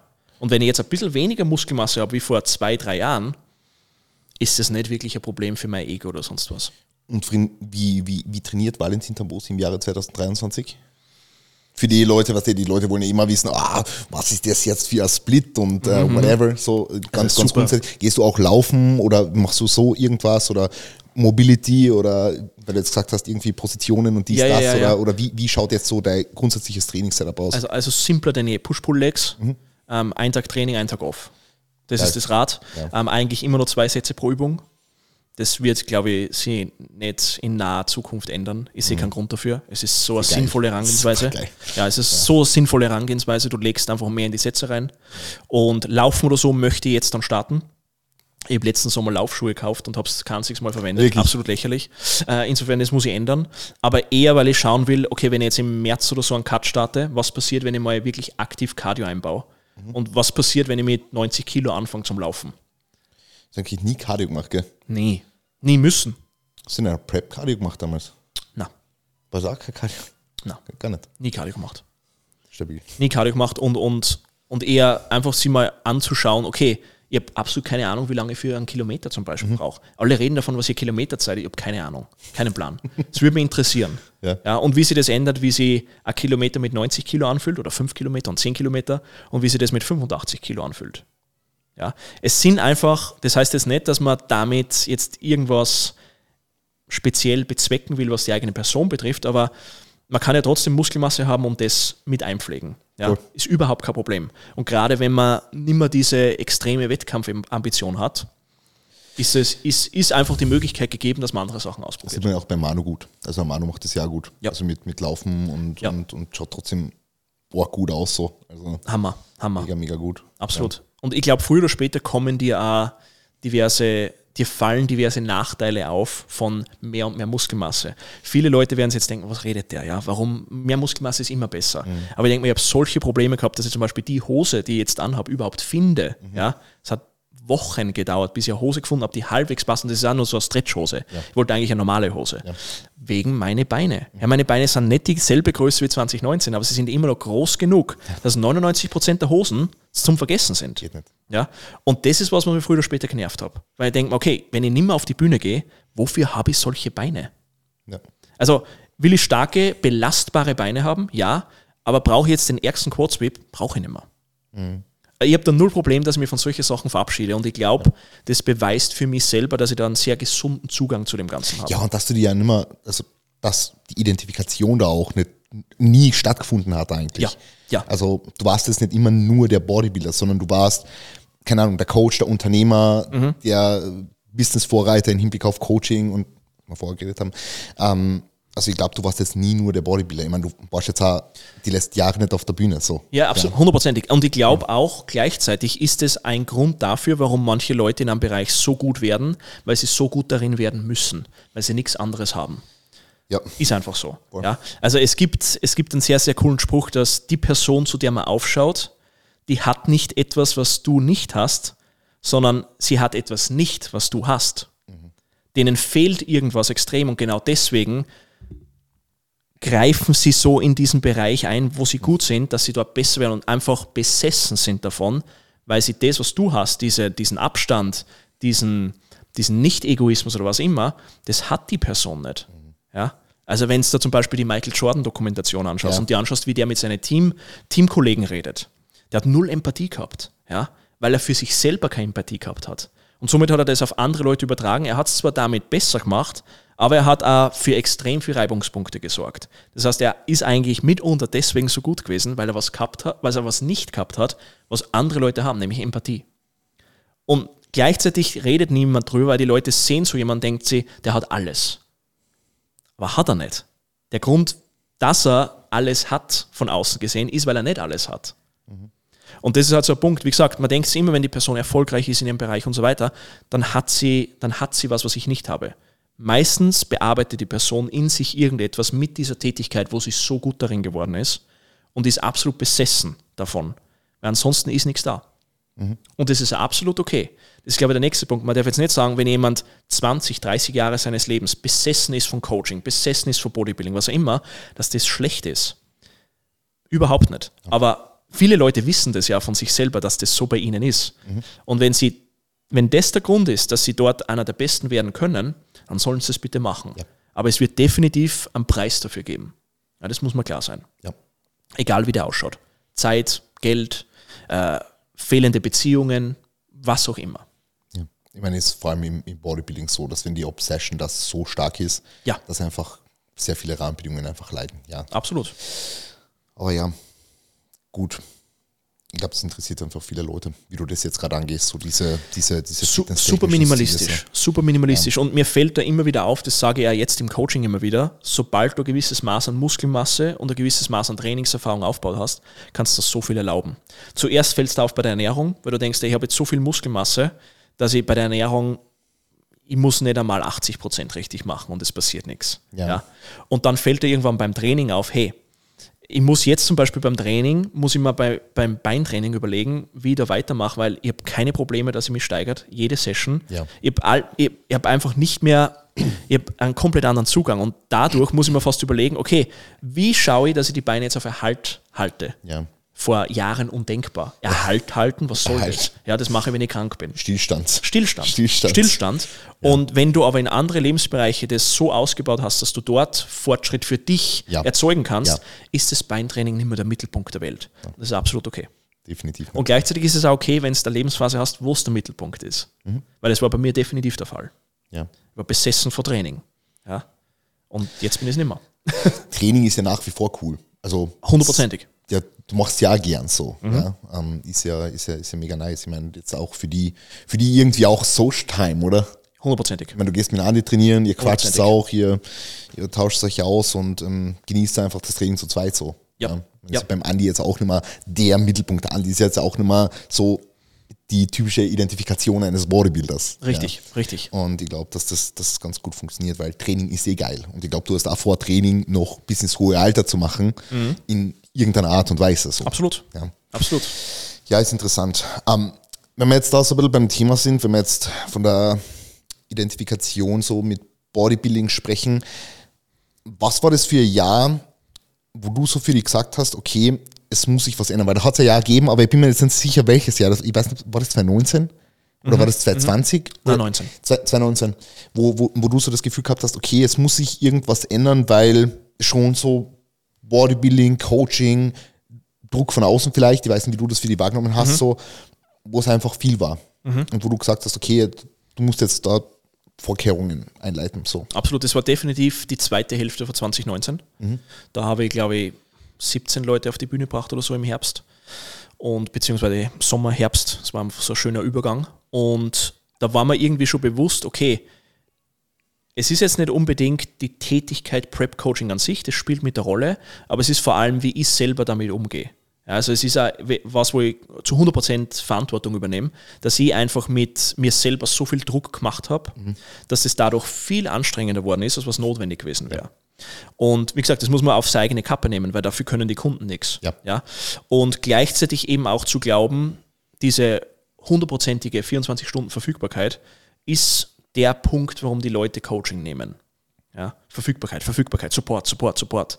Ähm, und dann kommst du irgendwann drauf, okay, das ist wichtig, aber nicht so wichtig, wie ich es eingereiht habe. Und das war Ende 2019, das war einfach, da war komplett die Luft draußen. Ja. Und dann ist irgendwie mit 2020, wo halt mit Corona und so weiter das, Ja. der ganze Blödsinn losgegangen ist, ähm, das war dann halt ein total eigen, also es war einfach nur komisches Jahr. Super komisch. Auf einmal war, war nix in der Öffentlichkeit, ja, du hast keine Shows gehabt und nix. Und es war so irgendwie ein Jahr, wo du auf, ja, wo du auf, auf die Suche gegangen bist. Aber in, irgendwie habe ich da schon die Entscheidung getroffen, langfristig muss ich da was tun. Ja. Hast du auch schon so für, so für die, die, die ersten Gedanken gehabt, vielleicht in die Richtung Zielgruppe ändern und so? War, waren schon gar nicht. Erst, gar nicht. Noch gar nicht. Da hast du einfach gedacht, okay, innerhalb von dem, was du jetzt gerade machst, Mhm. würdest du gern Dinge ändern. Genau, richtig. Aber nicht eine neue Zielgruppe. Ja. Und ich habe halt, mitunter ist der Gedanke wahrscheinlich gar nicht aufgekommen, weil ich nicht gewusst habe, wie ich die Zielgruppe ändern würde. Ich habe es nicht können. Ich habe keine Ahnung gehabt. Ja, wie geht das? Wie mache ich das? Und vor allem war zu dem Zeitpunkt dann auch so viel limitierende Gedankensätze existent, wo ich mir gedacht habe, wie würden jetzt die Leute in das Gym drauf reagieren oder meine Kunden drauf reagieren und so weiter. Und sobald du mal die Entscheidung lange genug mit dir herumgetragen hast, dann kommt sowas wie letztes Jahr zustande, wo ich die Entscheidung treffe und innerhalb von sechs Monaten eigentlich mein komplettes Kundenfeld überholt habe und bin von, krank. Genau. Das war komplett krank. Genau, von Von 45 Bodybuilder bin ich auf 40 neue Kunden. Also ein Wechsel von 1 zu 1 im Volumen und von der Zielgruppe. Komplett. Aber das dauert ja Jahre, bis du diese Entscheidung treffen kannst. Und von außen wirkt es, als wäre es über Nacht gewesen. Die Leute denken, was macht er jetzt? Ja? Von heute auf morgen ändert er die Zielgruppe. Und der, der Denkanstoß ist eigentlich Ende 2019 passiert. Also eigentlich zweieinhalb Jahre hat sich das so angebahnt. Hast du da, hast du da 2019 dann schon irgendwelche Schritte für die eingeleitet, dass du irgendwie gesagt hast, du warst jetzt mal mit auf Shows oder I don't know, irgendwas, was, was du damals vielleicht schon gemacht hast? ich habe es dann, also ich habe es definitiv reduziert nach 2019. Aber ich glaube, mir hat er 2020 war vom Timing einfach so blöd, weil hätte 2020 wäre das normal über die Bühne gegangen, wortwörtlich, dann hätte ich schon Dinge eher implementiert 2020, weil ich wusste, wie es vorher war. Aber nachdem 2020 aber nur einen Kunden in Ungarn auf der Bühne gehabt, ja, Ja, und, und dann war das sozusagen, okay, naja, das Jahr war so oder so weniger stressig. Und dann denkt man sich 2021, wenn es losgeht, okay, probieren wir es noch einmal. Ja? Weil jetzt sind eh zwei Jahre oder eineinhalb Jahre vergangen, seitdem jemand oder viele Leute auf der Bühne gestanden sind. Jetzt bin ich eh, jetzt ist die Batterie eh wieder aufgeladen. War sie aber nicht. Ja? Und dann probierst du es 2022 noch einmal und dann merkst du richtig, okay, das, das hat definitiv jetzt ein Ablaufdatum, was, was ich einhalten muss dieses Mal. Glaubst du, ich meine, wir haben ja vorher, wo wir, wo wir die Sachen aufgebaut haben, haben wir eh schon kurz über den Druck geredet, ähm, weil ich da mit dem Tobi eben jetzt auch schon so ein bisschen mehr darüber gesprochen habe, weil genau das jetzt eigentlich eintritt, was, was du jetzt gesagt hast. Ich weiß nicht, wie es den anderen Leuten geht, die sich das vielleicht nicht so, also diesen Druck nicht so auferlegen, aber so dieser, dieser Druck ist schon wild. Also gar nicht so der Druck, der von, von, von Social Media vielleicht kommt oder von seitens der, der Athleten und Athletinnen, sondern einfach so der Druck, den du halt selber machst. So. Ja. Die Leute jetzt wirklich auf die Bühne zu stellen, gute Ergebnisse zu holen und und und. Das ist schon, das ist schon wild. Also wenn das, wenn das, also wenn das wirklich so 30 Jahre machen würdest, nicht, wie, wie lange macht der Cliff schon? Zum Beispiel. Seit jetzt. 2011 macht er das. 2011. Ja. Ja. gut, sind jetzt, sind jetzt mehr als zehn Jahre so. Ja. Ist schon wild so, wenn ich es mal vorstelle. Ist heftig. Also die meisten Leute können halt nicht in den Kopf von einem Coach wie dir zum Beispiel reinschauen und sehen den Anspruch, den du an dich selber hast. Ja. Es geht jetzt gar nicht so sehr um den Anspruch, den du an deine Athleten hast, sondern eher den Anspruch, den du an dich selber als Coach hast. Das ist der große Feind von dieser Langfristigkeit, dass man das jetzt jahrzehntelang durchziehen kann. Und ich glaube, also wenn man jetzt nochmal auf den Cliff zum Sprechen kommt, der ist halt so ein stoischer, nüchterner Typ, der auch Probleme hat, dass er wirklich emotional wird, was er eben, er hat was, was, wo man glaubt, er hat alles, Ja. aber er hat eben etwas nicht, ja. Und der hat Probleme, dass er Emotionen zeigt und gleichzeitig hilft ihm das auch, dass er entsprechend Distanz wahrt zu diesem Druck. Das ist für ihn fremd. Der hat keinen Druck. Und du redest halt mit so einer Person dann, die so erfolgreich ist im Prep-Coaching und denkst, "Bah, ich bin komplett fertig. Ja. Ich habe jetzt die Leute, die sind six weeks out, four weeks out und so weiter. Nächste Woche sind vier auf der Bühne und so weiter. Zu der einen Show fahre ich hin, zu der anderen geht es nicht aus und so weiter. Und er sagt, was, was, was machst du da? Ja, also stell halt die Leute auf die Bühne, mach die Peak Weeks und fertig. Und du hast dann so viele Fragen, wie das bei dem läuft. Und, der, und die Antwort ist sehr ernüchternd. Die Antwort ist nicht irgendwas, was du nicht weißt. Die Antwort ist einfach, er macht es anders, er macht es nicht, er macht es zeiteffizienter, was auch immer. Ja? Und er nimmt es nicht so wahr wie du. Das ist wahrscheinlich der größte Punkt, der Unterschied ist zwischen so einem Typen und uns. Ja. Wir emotionalisieren zu viel.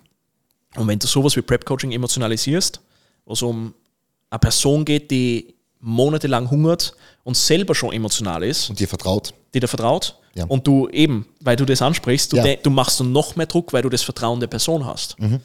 Und das multipliziert sich dann auf einmal und in deinem Kopf entsteht sozusagen eine Bühne, wo die ganze Welt zuschaut.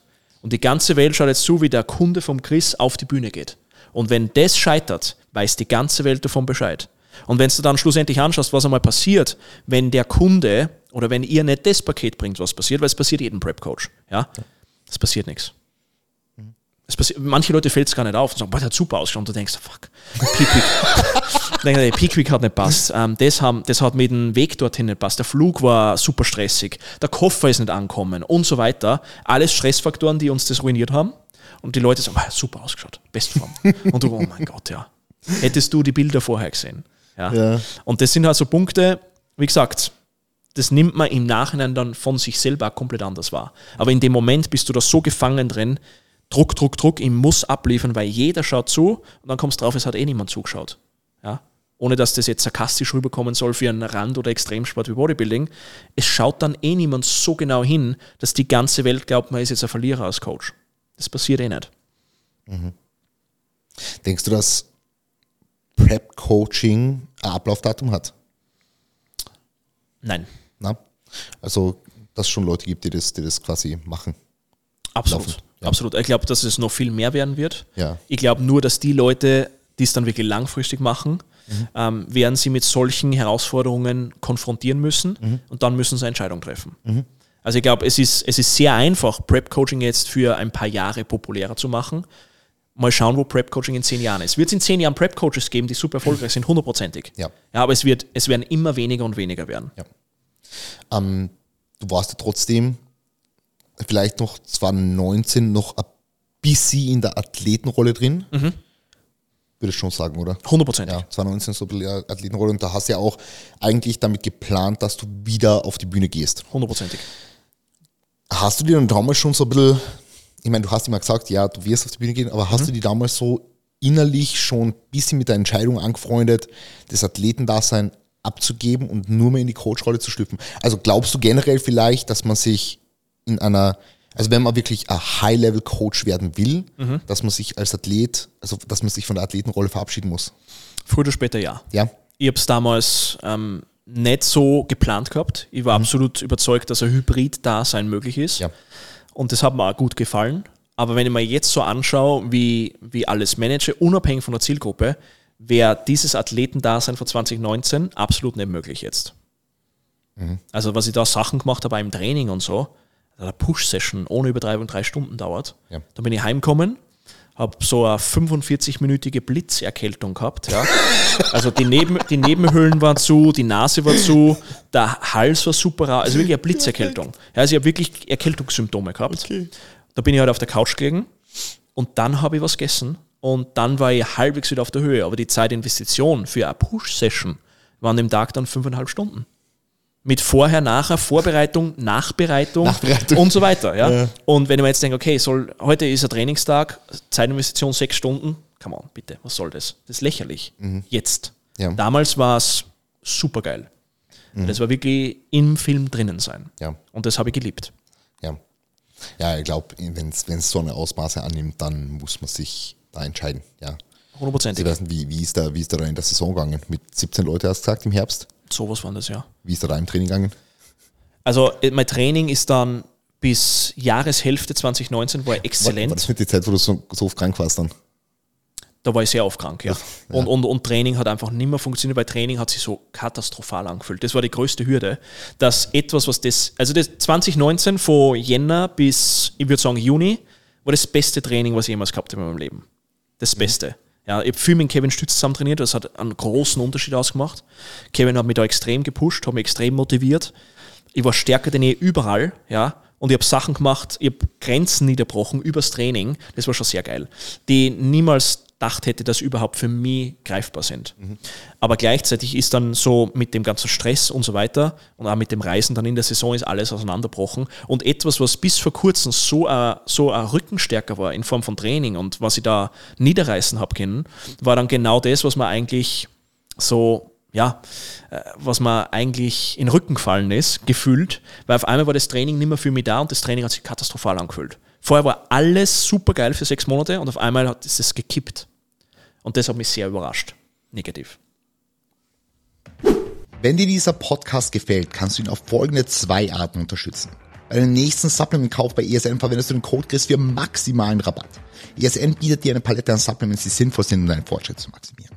Darüber hinaus supportest du diesen Podcast und die Arbeit, die dahinter steckt, wenn du bei deiner Audioplattform vorbeischaust und eine 5-Sterne-Bewertung dalässt und in einer Story teilst bzw. Freundinnen davon erzählst. Danke vielmals, ich weiß deine Unterstützung sehr zu schätzen. Du hast letztes Jahr dann so eben die Transition gemacht. Da haben mhm. wir schon ein bisschen drüber gesprochen, von deiner alten Zielgruppe so ein bisschen hin zur neuen. Mhm. Magst du mal vielleicht ganz kurz und knapp beschreiben, was war vorher, was war jetzt? Vorher war die Zielgruppe Prep Bodybuilder, mhm. ja, Männer und Frauen. Jetzt ist die Zielgruppe selbstständige Unternehmer, Väter, Männer. Gut. Weil das finde ich nämlich mega interessant. Du hast dir trotzdem, jetzt einmal abgesehen davon, dass die Leute jetzt nicht, ja, dass du eben den Leuten nichts verkaufen hast müssen, hast du dir trotzdem irgendwo einen Namen aufgebaut, Instagram-Präsenz irgendwo. Mhm. Hast du irgendwas anderes auch noch gemacht? Ich meine, YouTube ab und zu, die Videos mit, mit ja. Kellerman und so. Ja, ja. Ähm, aber jetzt mal abgesehen davon, warst, warst bei Podcasts zu Gast und, und, und. Ist jetzt einmal scheißegal. Auf jeden Fall hast du dir einen Namen gemacht als Valentin, der High-Level Prep Coach. Mhm. Wie hast du es dann geschafft, in der kurzen Zeit diese komplett neue Zielgruppe auf Social Media zu erreichen? Weil das hat mich nämlich so gewundert, weil alles, was du gemacht hast auf Instagram, war eigentlich in Richtung Bodybuilding, Prep Coaching und kurz bevor du diese Transition gemacht hast und das mit, mit Project Autopilot war das und mhm. kurz bevor du das gemacht hast, hast du trotzdem noch Trainingsvideos gepostet und mhm. hast trotzdem noch coole Beiträge geschrieben, die, mhm. die sich Bodybuilding angeschaut haben und auf einmal war so BAM! Mhm. Okay, jetzt ist eine neue Zielgruppe, aber wo kommt die jetzt her? Also hat man sich wahrscheinlich von außen gedacht, ich habe es mir jedenfalls gedacht und deswegen frage ich mich so, wie hast du es dann geschafft, so sch schnell, schnell, war der war schon schnell, verhältnismäßig jetzt, mhm. diese komplett neue Zielgruppe zu erreichen. Also die Zielgruppe hat sich sozusagen in die, in die Ritzen zwischen die Bodybuilder-Zielgruppen versteckt. Ja, und die waren schon alle immer da. Ja, also Wirklich? ich habe hab sehr viele Leute drinnen gehabt, die dann, wie eben die neue Zielgruppe angesprochen habe, gesagt haben, ja, ich folge da seit Gym-Eröffnung. Ich folge da seit 2017, ich folge da seit 2018 oder sonst was. Und da muss ich schon sagen, dass Gym und diplomierter Strength Coach Ausbildung mir sehr geholfen haben, eine breitere Zielgruppe aufzubauen, als was vielleicht der Content zu dem Zeitpunkt suggeriert hat. Weil der Content war Prep Coaching, Bodybuilding, Training, Anatomie, was auch immer, solche Geschichten, ja. Für eben die, die, die Person, die in diese Richtung gehen will. Und da waren einige Leute dabei, die aufgrund vom Gym gesagt haben, okay, ich kann trotzdem mit dem Typen halbwegs was anfangen, aber wenn ich nie auf die Bühne gehen will. Und ich höre jetzt im Verkaufsgespräch immer noch, ja, ich will fit sein und so weiter, auf die Bühne will ich nicht gehen. Und ich so, das ist mir schon klar, ja, sonst wären wir nicht hier. Ja. sonst wären wir nicht in einem Verkaufsgespräch, wenn du auf die Bühne gehen willst. Ja? ja. Das hätte ja vorher schon rausgefiltert, ob das der Fall ist oder nicht. Mhm. Und somit, wie gesagt, ich glaube, die meisten Leute unterschätzen, wie viele, ich will nicht sagen Blindgänger, aber wie viele Leute, dass sie mitziehen von einer komplett anderen Zielgruppe. Mhm. Also ich habe bei dem, dem ersten Coaching Lounge habe über 70 Anfragen gekriegt von der neuen Zielgruppe. Wirklich? Instant, ja. 70 okay. Anfragen waren das.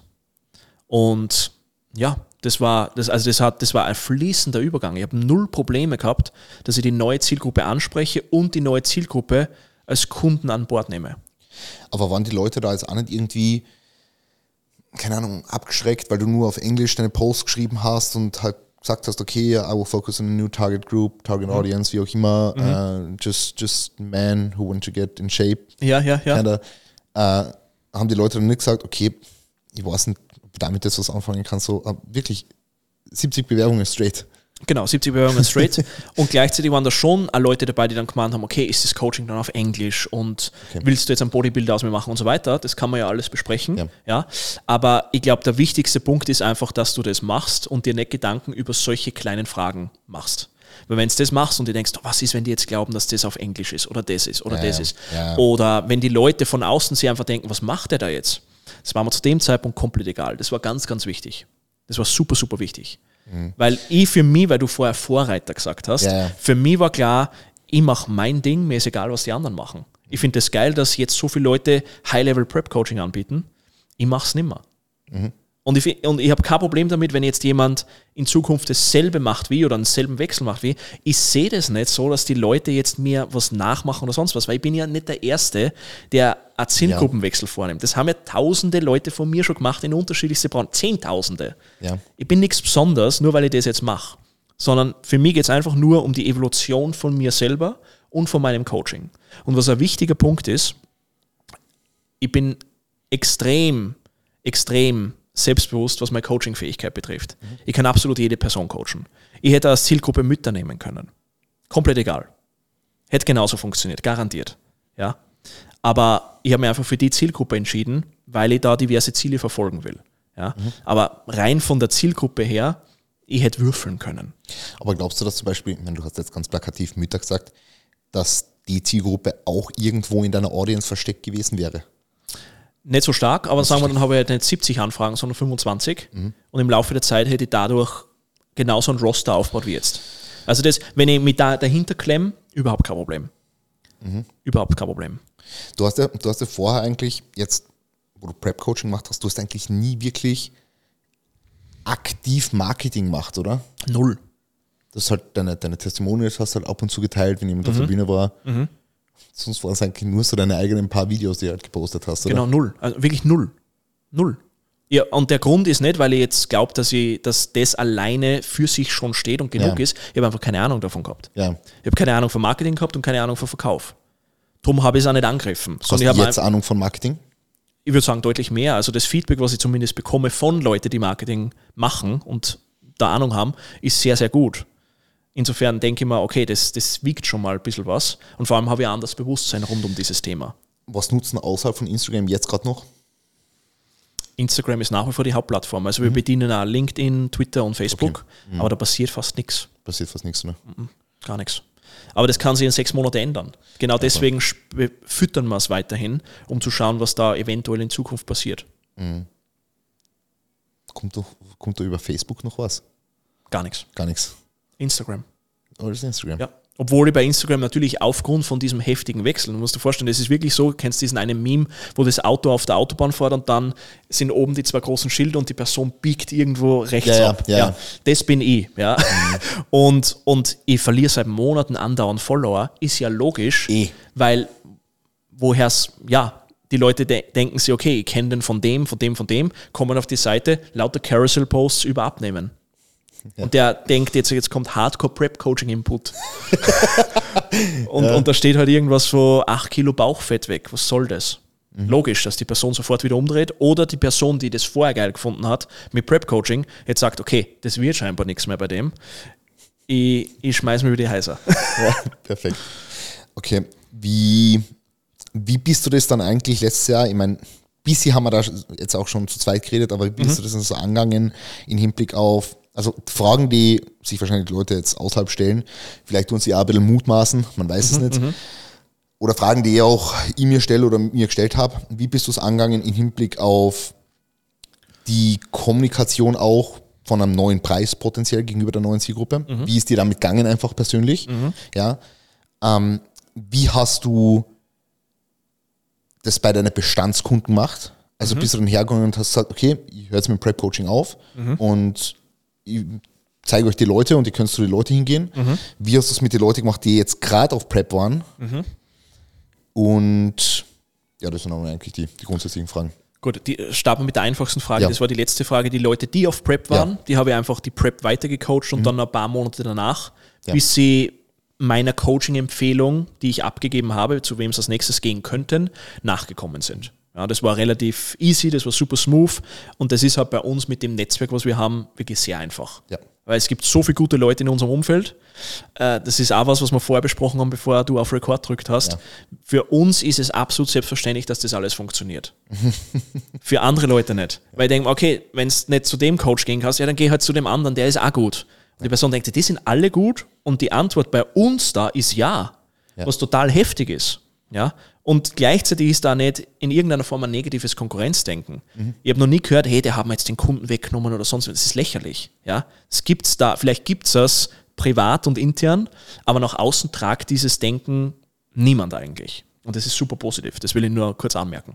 Ähm, der Punkt, und was den Preis betrifft, den neuen Preis zumindest, ja, für die neue Zielgruppe, das war nicht wirklich ein Problem. Ich habe zwar schon, weil auch das Format von, vom Coaching an sich, dass es nicht mehr monatlich ist, sondern ein Paketpreis ist, das war für mich definitiv neu. Dass ich jetzt sage, okay, ich nenne jetzt einen Betrag, der deutlich höher ist, weil es logischerweise nicht ein monatlicher Betrag ist, wie du klingst, wenn du diesen Betrag aussprichst. Das war super spannend für mich, weil ich habe gemerkt, okay, wie ich das jetzt sage, ist super wichtig dafür, ob die Person Ja oder Nein sagt. Nicht, ob sie es sich leisten kann, aber wenn du mit einer zittrigen Stimme sagst, das kostet so und so viel, Ja. dann kommt es halt in gewisser Form rüber. Mhm. Ja? Und das war vorher etwas, was ich noch nie in meinem Leben gemacht habe. Ja. Und auf einmal machst du das in jedem Verkaufsgespräch. Also du springst wirklich, das ist Eisbaden gewesen. Ja? Das war wirklich, du springst ins eiskalte Wasser jeden Tag. Du hast es noch nie gemacht und denkst, ich glaube, das war ziemlich schlecht. Okay, nächster Call. War schon wieder schlecht. Okay, nächster Call. Du hast keine Chance, dass du jetzt in irgendeiner Form die zurückziehst und wehleidig bist, weil du jetzt gerade ein Nein bekommen hast, sonst was. Es war immer so rein da, rein da, rein da, rein da. Und das, das war eine super coole Erfahrung. Eben auch mit diesem neuen Preisniveau, was mir geholfen hat, dass ich sage, okay, nach und nach kann ich selber sehen, dass ich das wert bin und ich spreche das dann auch so aus, dass ich es wert bin. Und auf einmal funktioniert es viel, viel besser, weil ich dieses Auftreten habe, dass ich den Preis wert bin. Mhm. Und das, hat, das, ist, das ist genauso ein Prozess, der dauert wie eine gute Peak Week schreiben oder sonst irgendwas. Mhm. Das dauert einfach. Mhm. Aber das war augenöffnend. Augenöffnend, weil du siehst dann die Welt anders, wenn du auf einmal ein Ja bekommst für einen Preis, wo du vorher dachtest, niemand zahlt mir das. Und die Person sagt, ja, passt, mach mal. Mhm. Du, du, du verstehst die Welt im Anschluss besser. Weil warum hat die Person jetzt Ja gesagt? Was ist der Grund dafür? Die Person erkennt scheinbar in meiner Person genügend Kompetenz, genügend Expertise und auch das Vertrauen, dass ihr die Resultate, die ihr versprochen habt, erzielen kann. Und sie sieht den Wert deswegen im Coaching. Ja. Gut. Warum habe ich nicht geglaubt, dass der Wert des Coachings dann so hoch ist? Warum habe ich vorher geglaubt, der ist deutlich geringer? Ja. Dieser Moment, wo du dann dieses Ja bekommst, ist wirklich sehr, sehr verändernd. Weil auf einmal verstehst du, warum Leute in einen Louis Vuitton Store gehen, auch wenn ich dort noch nie selber drinnen war. Und man denkt, was macht sie da drinnen? Ja. ja? Und auf einmal verstehst du, warum die Leute da reingehen und sie das kaufen. Kauft um 10.000 Euro eine Handtasche. Bist du wahnsinnig, ja? ja. Irre, absolut ja. irre. Ja. Aber die Leute machen es. Und die Leute machen es nicht, weil sie wahnsinnig sind oder irre oder sonst irgendwas, ja, sondern sie haben einen, wahrscheinlich einen guten Grund, weil dieses Produkt oder dieses Service irgendwas für sie löst. Genauso wie die Person, die jetzt bei mir Ja gesagt hat, bei mir die Lösung sieht. Mhm. Und wenn du das mal realisierst, dann hast du immer weniger Hemmschwelle, dass du sagst, okay, ich kann das weiter ausbauen. Da geht es jetzt nicht so sehr darum, ich habe dieses oder dieses finanzielle Ziel vor Augen monatlich, sondern eher, wie verstehe die Welt und wie dreht sie die Welt über solche Konversationen, wo die Person ein Ja oder Nein sagt. Mhm. Das ist super spannend. Warum geht wer irgendwo zu, zum Autohändler hin und sagt, ich will das Auto um 52.000 Euro kaufen? Was geht in so einer Person vor? Warum will der das? Und was denkt sie der, was im Anschluss passiert? Das sind so spannende Fragen für mich, dass ich das weiterhin rausfinden will. Und mein Vehikel dafür ist halt Coaching. Für jemand anderen ist wieder was komplett anderes. Hast du diesen doch höheren Preis für das Paket dann auch gegenüber den Bestandskunden geäußert? Na, weil das war einfach eine komplett andere Zielgruppe. Okay. Und da habe ich einfach gesagt, das Coaching würde jetzt über die nächsten drei Monate auslaufen. Wenn du verlängern willst, dann würde ich da einen, Preis, einen monatlichen Preis anbieten, der höher ist wie jetzt, mhm. ja, mhm. deutlich höher, aber bei weitem nicht so hoch wie die neue Zielgruppe. Mhm. Wie hat sich das dann verhalten? Sind da noch Leute wirklich bei dir geblieben von der alten Zielgruppe? Es würde mich jetzt interessieren, ob die dann bereit waren, diesen doch höheren Preis zu zahlen. So, ich würde sagen, 95 Prozent haben klein Nein gesagt. Okay. Also sofort. Und das war für mich ein Nullproblem. Ich habe damit gerechnet. Ja. Also die, die, das war für mich keine Abweisung oder sonst was, sondern es war logisch, dass diese Reaktion kommt. Aber wenn du jetzt ganz ehrlich bist, war das für die, also diese, diese Preiserhöhung dann ein Tool, um die Leute wegzukriegen? Ja, aber nicht unbedingt, weil sie es nicht zahlen wollen, sondern weil es nicht die Zielgruppe sind. Ja, Genau, also einfach, damit du aktiv einfach der Zielgruppe wechseln kannst. Ja, richtig, ja. Ich okay. habe Kapazität mhm. braucht. Ja. ja. Und es hören die Leute jetzt natürlich nicht unbedingt gern, ja. aber du kannst nicht, also ich glaube, es ist ein gro der, im Vordergrund ist folgender Gedanke gestanden. Wenn ich mich jetzt weiterhin parallel auf eine weitere Zielgruppe konzentriere und die alte Zielgruppe zum Teil nur mitnehme, dann habe ich nie den Fokus auf eine Sache. Wenn ich jetzt auf einen Schlag 40 Bodybuilder zu 40 Lifestyle-Kunden mache, Mhm. Dann habe ich meinen Fokus von einer Sache auf die nächste Sache geschlagen und die alte Sache ist weg. Ja. Das war das ultimative Ziel. Ich wollte jetzt nicht Leute loswerden, ja, sondern ich wollte einfach nur den Fokus von einer Sache nicht auf zwei legen, sondern wieder auf eine, mhm. aber auf eine neue. Und dafür ist eine gewisse Elimination notwendig. Voll. Also da bin ich beinhart. Ja. Mhm. Bei sowas bin ich beinhart und das hat er genau deswegen so gut funktioniert. Wenn man das dann auch freundlich, professionell etc. die Leute sagt und sagt, hey, das ist die Situation, so schaut es aus. Mhm. Es ist dann, weil das ist ja dann, du bist ja eigentlich in einer sehr mächtigen Position, weil die Leute wollen ja weiterhin bei dir sein. Ja. Und wenn der Preis nicht möglich ist, verstehe das absolut. Mhm. Und das ist absolut okay. Und somit findet man in irgendeiner Form eine andere Lösung, wo die Person zu einem anderen Coach geht, was super betreut wird, wo du den Coach kennst und so weiter und so fort und dann passt es. Ja, die Person wird jetzt nicht einfach im Regen stehen gelassen, sondern die Person bekommt Alternative und kommt mit der Alternative weiterhin voran. Hast du das Gefühl, das ist trotzdem manchen Leuten sauer aufgestoßen damals? Hundertprozentig. Ja. Aber das kannst du, egal wie du das angehst, kannst du nicht verhindern. Mhm. Geht nicht. Ja, das ist genauso, wenn, wenn du jetzt bei mir sagst, ich muss von heute auf morgen die doppelten Stripe-Gebühren zahlen, freue ich mich auch nicht. Ja, Ja. aber es ist einfach so.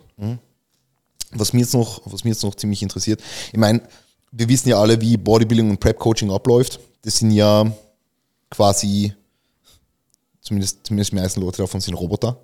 So. Du machst halt das und die Person setzt um. So. Natürlich tun sich Probleme auf, natürlich brennt es manchmal wo so. Ja. Ja, ist eh logisch. Ja. Ganz andere Probleme, wie wahrscheinlich jetzt bei der neuen Zielgruppe. Deswegen, wie war es für die jetzt? Ich meine, du hast vorher gesagt, du kannst jede Person da draußen coachen, ja. Ähm, aber wie war es für die jetzt so, dieser, dieser, dieser Mindset-Shift im Hinblick auf diese neue Zielgruppe, weil du ja ganz andere Sachen beachten musst. Also da geht es ja viel mehr um, um Gewohnheiten dann, um das Etablieren von Routinen, äh, um die, das, das, das Nähen der Basics. Da geht es nicht darum, ob der jetzt sich bei der Hammer Strength Incline Press gesteigert hat, sondern darum, dass er ins Gym gegangen ist zweimal die Woche. So. Also wie war das für die vom, vom Coaching-Stil her, das dann, das dann so ein bisschen zu, zu, zu verändern?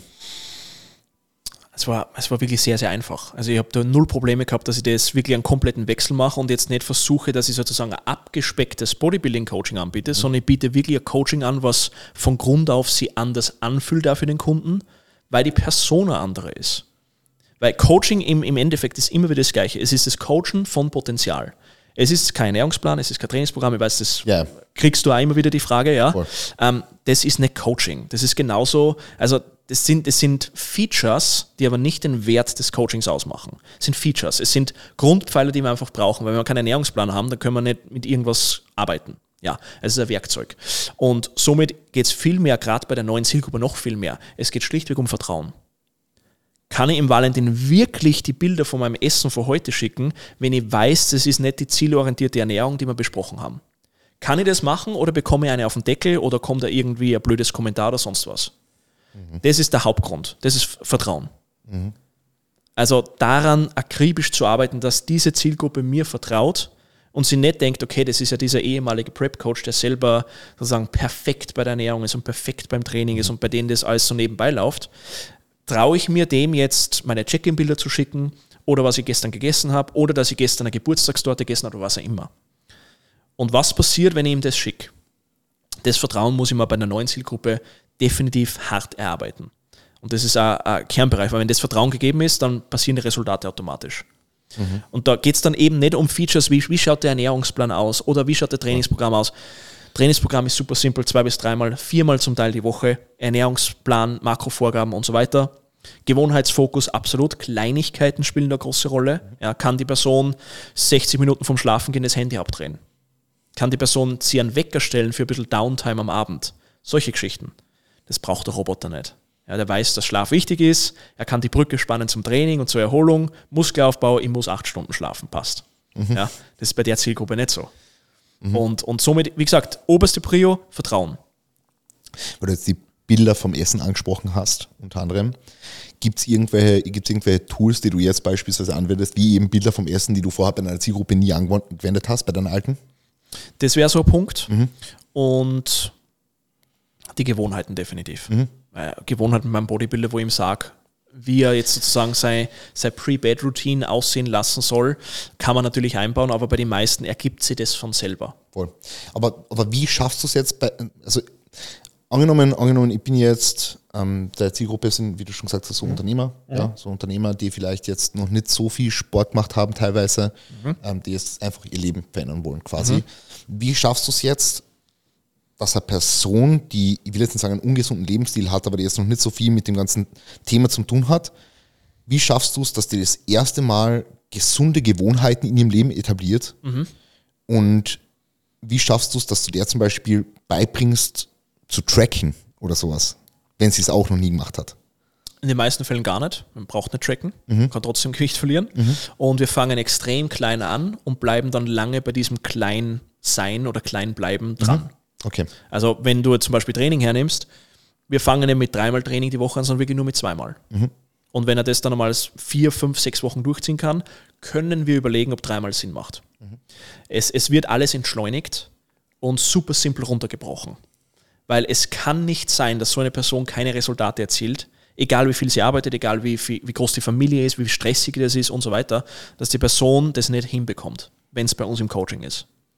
Es ist unmöglich weil wir entsprechend niedrig ansetzen, weil wir die Person begreifen und verstehen.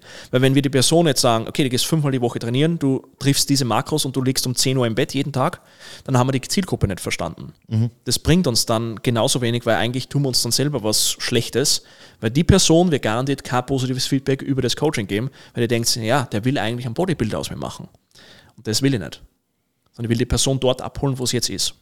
Mhm. Ich kann das Potenzial von jemandem nicht freischalten oder freicoachen, wenn ich glaube, er ist schon da heroben, wenn er eigentlich noch da herunten ist. Wenn ich glaube, er ist schon bei sieben und er ist aber immer noch bei eins. Mhm. Muss ihn bei eins abholen, dann schauen wir uns zwei an. Nach zwei gibt es drei und so weiter und so fort. Das heißt, sehr, sehr oft kommt die Frage, was ist der nächste Schritt? Der nächste Schritt ist, dass du die bisherigen Schritte wiederholst. Mhm. That's it.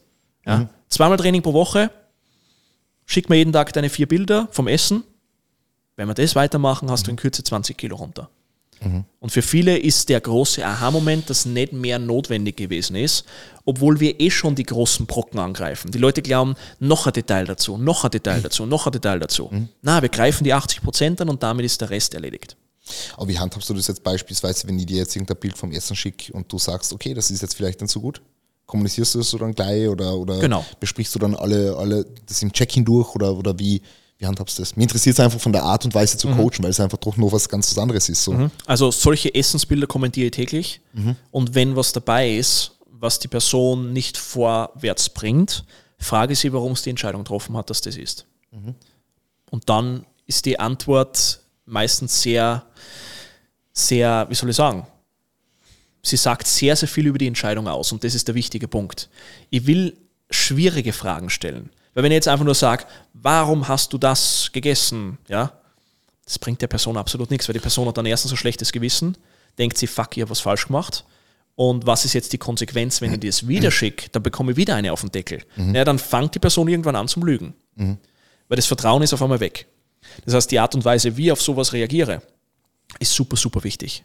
Und wenn ich der Person dann eben sage, hey, Michael, warum hast du jetzt die dafür entschieden, dass du einen Döner reinhaust? Mhm. Was ist der Grund dafür?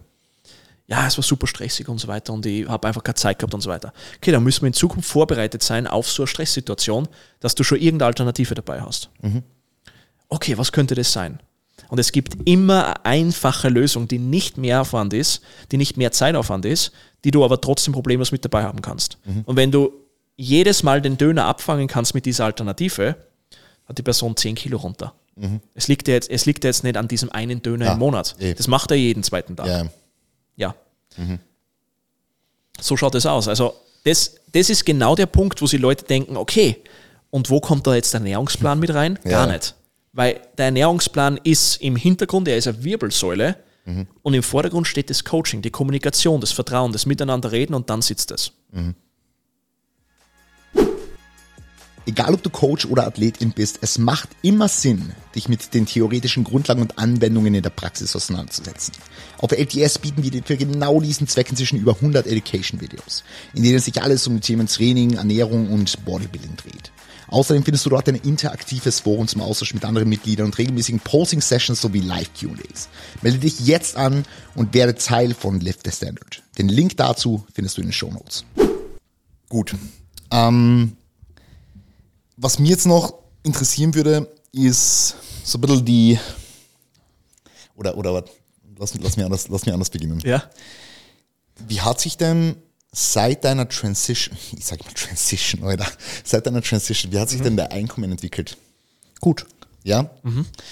Also im Vergleich zum Prep-Coaching wesentlich gesteigert? Wesentlich gesteigert. Wesentlich gesteigert. Was war denn da für die so ein bisschen zuerst? Also so ein bisschen die, die, die Henne- oder Ei-Frage. Mhm. Hast du dir gedacht, okay, ich möchte eigentlich vom Prep-Coaching weg und möchte an die Zielgruppe mhm. und du hast dann durch, dadurch, dadurch mehr verdient? Mhm. Oder hast du dir gedacht, okay, ich würde gerne mehr verdienen, ich muss vom Prep-Coaching weg? Gute Frage. Ich glaube, es war eher das Erstere, weil mir die Rahmenbedingungen vom Coaching langfristig problematisch vorgekommen sind. Das wir vorher angesprochen haben mit, hey, ich muss zu Shows fahren, ich muss präsent sein, ich muss verfügbar sein. Ich hätte jetzt natürlich hergehen können und sagen, okay, ich drehe die Shows komplett weg, ja, ich ändere das Support-Format oder ich bin einfach nicht mehr so verfügbar, dass ich wirklich sage, okay, vom Schlafen gehen schaue ich jetzt noch 20 Nachrichten durch und beantworte noch alle und so weiter. Das hätte man natürlich auch ändern können. Aber meine Frage war eher, wer macht sowas wirklich über Jahrzehnte lang erfolgreich und kann es parallel dazu auch noch skalieren und ausbauen? Also das ist halt jetzt einer der großen Fokuspunkte. Ich will das groß anlegen und ich will irgendwann nicht mehr nur noch im Business arbeiten, sondern dran arbeiten. Mhm. Und das kann ich halt nicht, wenn ich andauernd im Fegefeuer bin. Und das ist in Prep-Coaching mehr denn je der Fall, wenn ja. du einfach da drinnen bist. Ja. Ich meine, mehr Herzblut-Coaching wie Prep-Coaching geht nicht. Du bist bei den Shows dabei, du malst deine Athleten an, du bist vor Ort, du reist auf eigene Kosten in andere Länder, äh, bist dort vor Ort und so weiter und so fort. Es ist komplett irre. Und wenn du das dann einmal, wenn du dann einmal aus der Bubble draußen bist und redest mit einer normalen Person und die fragt dann, ah wirklich, ich habe mich so gewundert, dass deine ganzen Athleten sie das Coaching leisten können. Und du wieso? Naja, die zahlen die Flüge von dir und die Unterkunft und das Coaching und die, nein, nein, nein. Ja. Die zahlen nur das Coaching. Die Flüge, die Unterkunft, das zahle ich alles selber. Und dann merkst du wirklich, wie die Augen groß werden und sie sozusagen verstehen, was du da gemacht hast. Wenn du das jetzt aber einem jungen Athleten sagst, der denkt sich, naja, du bist eh dabei, oder? Und ich verstehe ja, dass er die Frage stellt. Ja, ist überhaupt nichts verkehrt an der Frage. Aber wenn man das dann alles mal durchrechnet, ja, und sie dann anschaut, okay, wenn man als Prep-Coach mal gut verdient und dann kommt die erste Nachzahlung vom Finanzamt oder sonst irgendwas, dann denkst du, okay, Moment, das wird irgendwann schwierig. Es wird eng. Das wird eng, ja? ja. Also natürlich klingt das cool, wenn man sagt, okay, man hat 50 Kunden und jeder zahlt da 300 Euro oder was. Ja. Die Leute fangen dann zum Rechnen an. Ja. Da bleibt nicht wirklich viel über. Mhm. Ja, und vor allem, wie gesagt, die Frage ist, wie kommt dieser Preis oder dieses Einkommen zustande? Das ist genauso wichtig, wie viel kommt da eigentlich rein. Wie kommt es zustande? Was muss ich dafür machen? Und wenn ich sage, okay, ich muss da wirklich immer im Gefecht bleiben und ich kann nie einen Schritt zurück machen und es läuft ohne mich genauso effizient und qualitativ hochwertig weiter, dann bin ich irgendwie in meinem eigenen Business gefangen. Und das mhm. wollte ich nicht mehr. Mhm. Das war der Hauptgrund. Ja? Und dann kann man sich überlegen, mit welcher Zielgruppe kann ich davon ausbrechen. Vielleicht kann es ja irgendjemand schaffen im Prep-Coaching und sagen, hey, bauen wir ein Team von Coaches auf. Ich bin der Head Coach von die Coaches, aber der Head Coach selber ist wirklich Unternehmer, Selbstständiger, was auch immer mhm. und coacht die Coaches, damit jeder Coach seine 40 Kunden betreuen kann und sagt ihnen, wie es da durchnavigieren müssen. Und coacht selber aber keinen einzigen Prep-Athleten mehr. Mhm. Ist es möglich? Definitiv. Für mich war zum damaligen Zeitpunkt nicht irgendwie die Perspektive, okay, genau das will ich jetzt machen. Und genau deswegen habe ich eine andere Zielgruppe gewählt. Mhm. Ja, ist mega interessant. Ähm, jetzt haben wir über das Einkommen geredet und dadurch, dass man, also jetzt zunächst mal, um vielleicht bei dem Punkt noch einzuhaken, ist eigentlich wirklich komplett krank. Gell? Also das mit Prep-Coaching und dann, dann, dann, fliegt man hin und mhm. zahlt sich das alles selber. Ja, ja. Vielleicht so wie du 2019 ein Videograf noch mit und so. Ja, ich habe 2019 habe ich in Summe 11.000 Euro 11 nur für Unterkunft, Flüge und so Sachen ausgegeben. Komplett irre. Einfach so und, und dann rechnest du das halt im Nachhinein durch, wenn Steuererklärung und so weiter gemacht ja. wird und dann kriegst du halt Fragen. ah, das hast du selber gezahlt, das war für die? Ja, ja, das war auch für mich. Und das auch, okay, das, damit können wir nichts machen. Ja. ja du hast die 11.000 einfach rausgeschickt. Ja. Du hast dadurch jetzt nicht mehr Umsatz oder sonst was. Ja?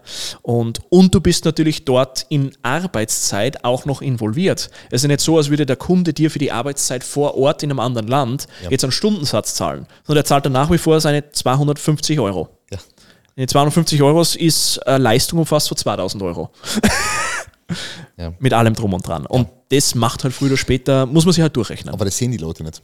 Das, die Leute sehen das nicht. Die, die, Leute sehen das nicht. Also jetzt so von, von außen betrachtet, also manche sehen schon und die wissen es natürlich voll zu schätzen und so, mhm. aber wenn jetzt so, wenn du ein Erstgespräch hast mit einem Prep-Kunden, du weißt eh, wie es ist, ja, mhm. dann sagst du, okay, ja, 349 Euro oder so mhm. und so, boah, okay, ja, aber ich muss ja, ich muss ja meine eigenen Shows auch noch zahlen. Dann sage ich, ja, ja.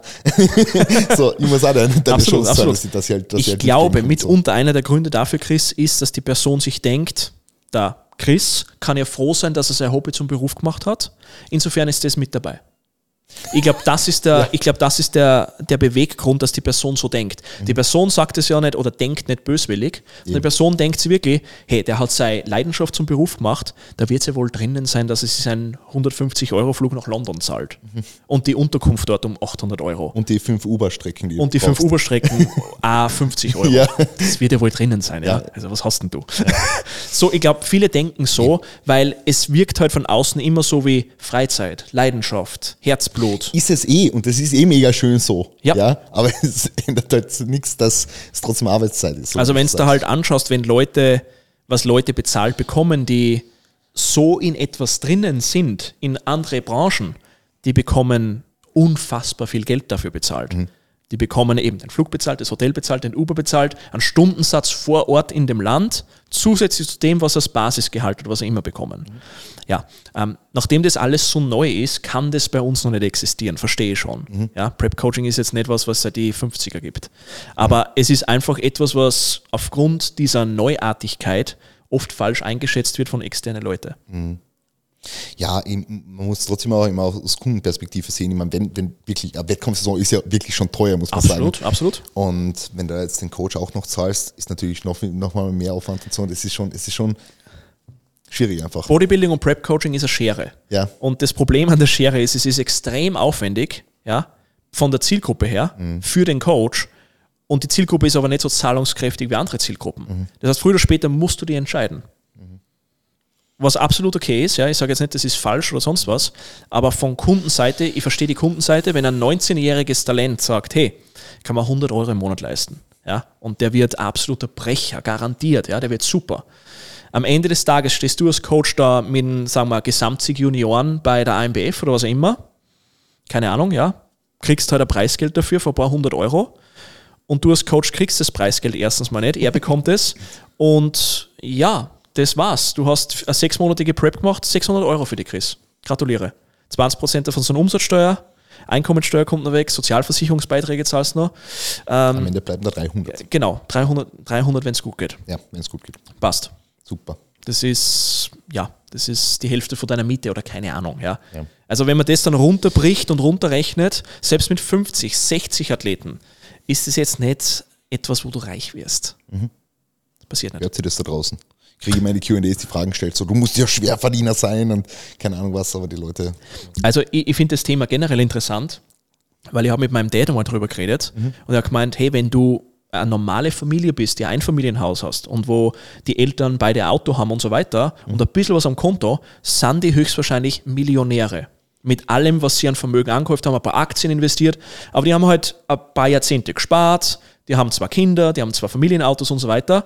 Wenn du an deren Haus vorbeifährst, denkst du es nicht. Schwerverdiener, Millionäre ja, ja. oder sonst was. Das sind normale Leute. Mhm. Ja? Und ich glaube, die Leute hören sowas und denken dann halt nicht dran, was wirklich am Ende bei dir überbleibt mhm. und was du aber an Arbeitszeit reingesteckt hast. Weil so eine 60, 70 Stunden Woche als Prep-Coach, gerade in der Saison, das ist völlig normal. Völlig normal. Da, da, da denkst du nichts dabei, das ist völlig normal. Mhm. Ja? Wenn du sechs, sieben Leute für ein Wochenende piekst, und jeden Tag stehst du um 5 auf, schaust den ersten Check-in an, dann um 10 der nächste Check-in, dann um 13 Uhr der nächste Check-in. Und das machst du mit 6, 7 Leute und dann machst du 20 normale Check-ins von Leuten, die nicht in der Saison sind und dann hast du einen Console-Call und so weiter und so fort. Ja. Es ist ja nicht so, als würdest du da nur auf der Couch herumliegen und, und mhm. warten, bis der nächste Check-in reinkommt, ja. den du dann schnell beantwortest. Mhm. Es ist eine normale Arbeit.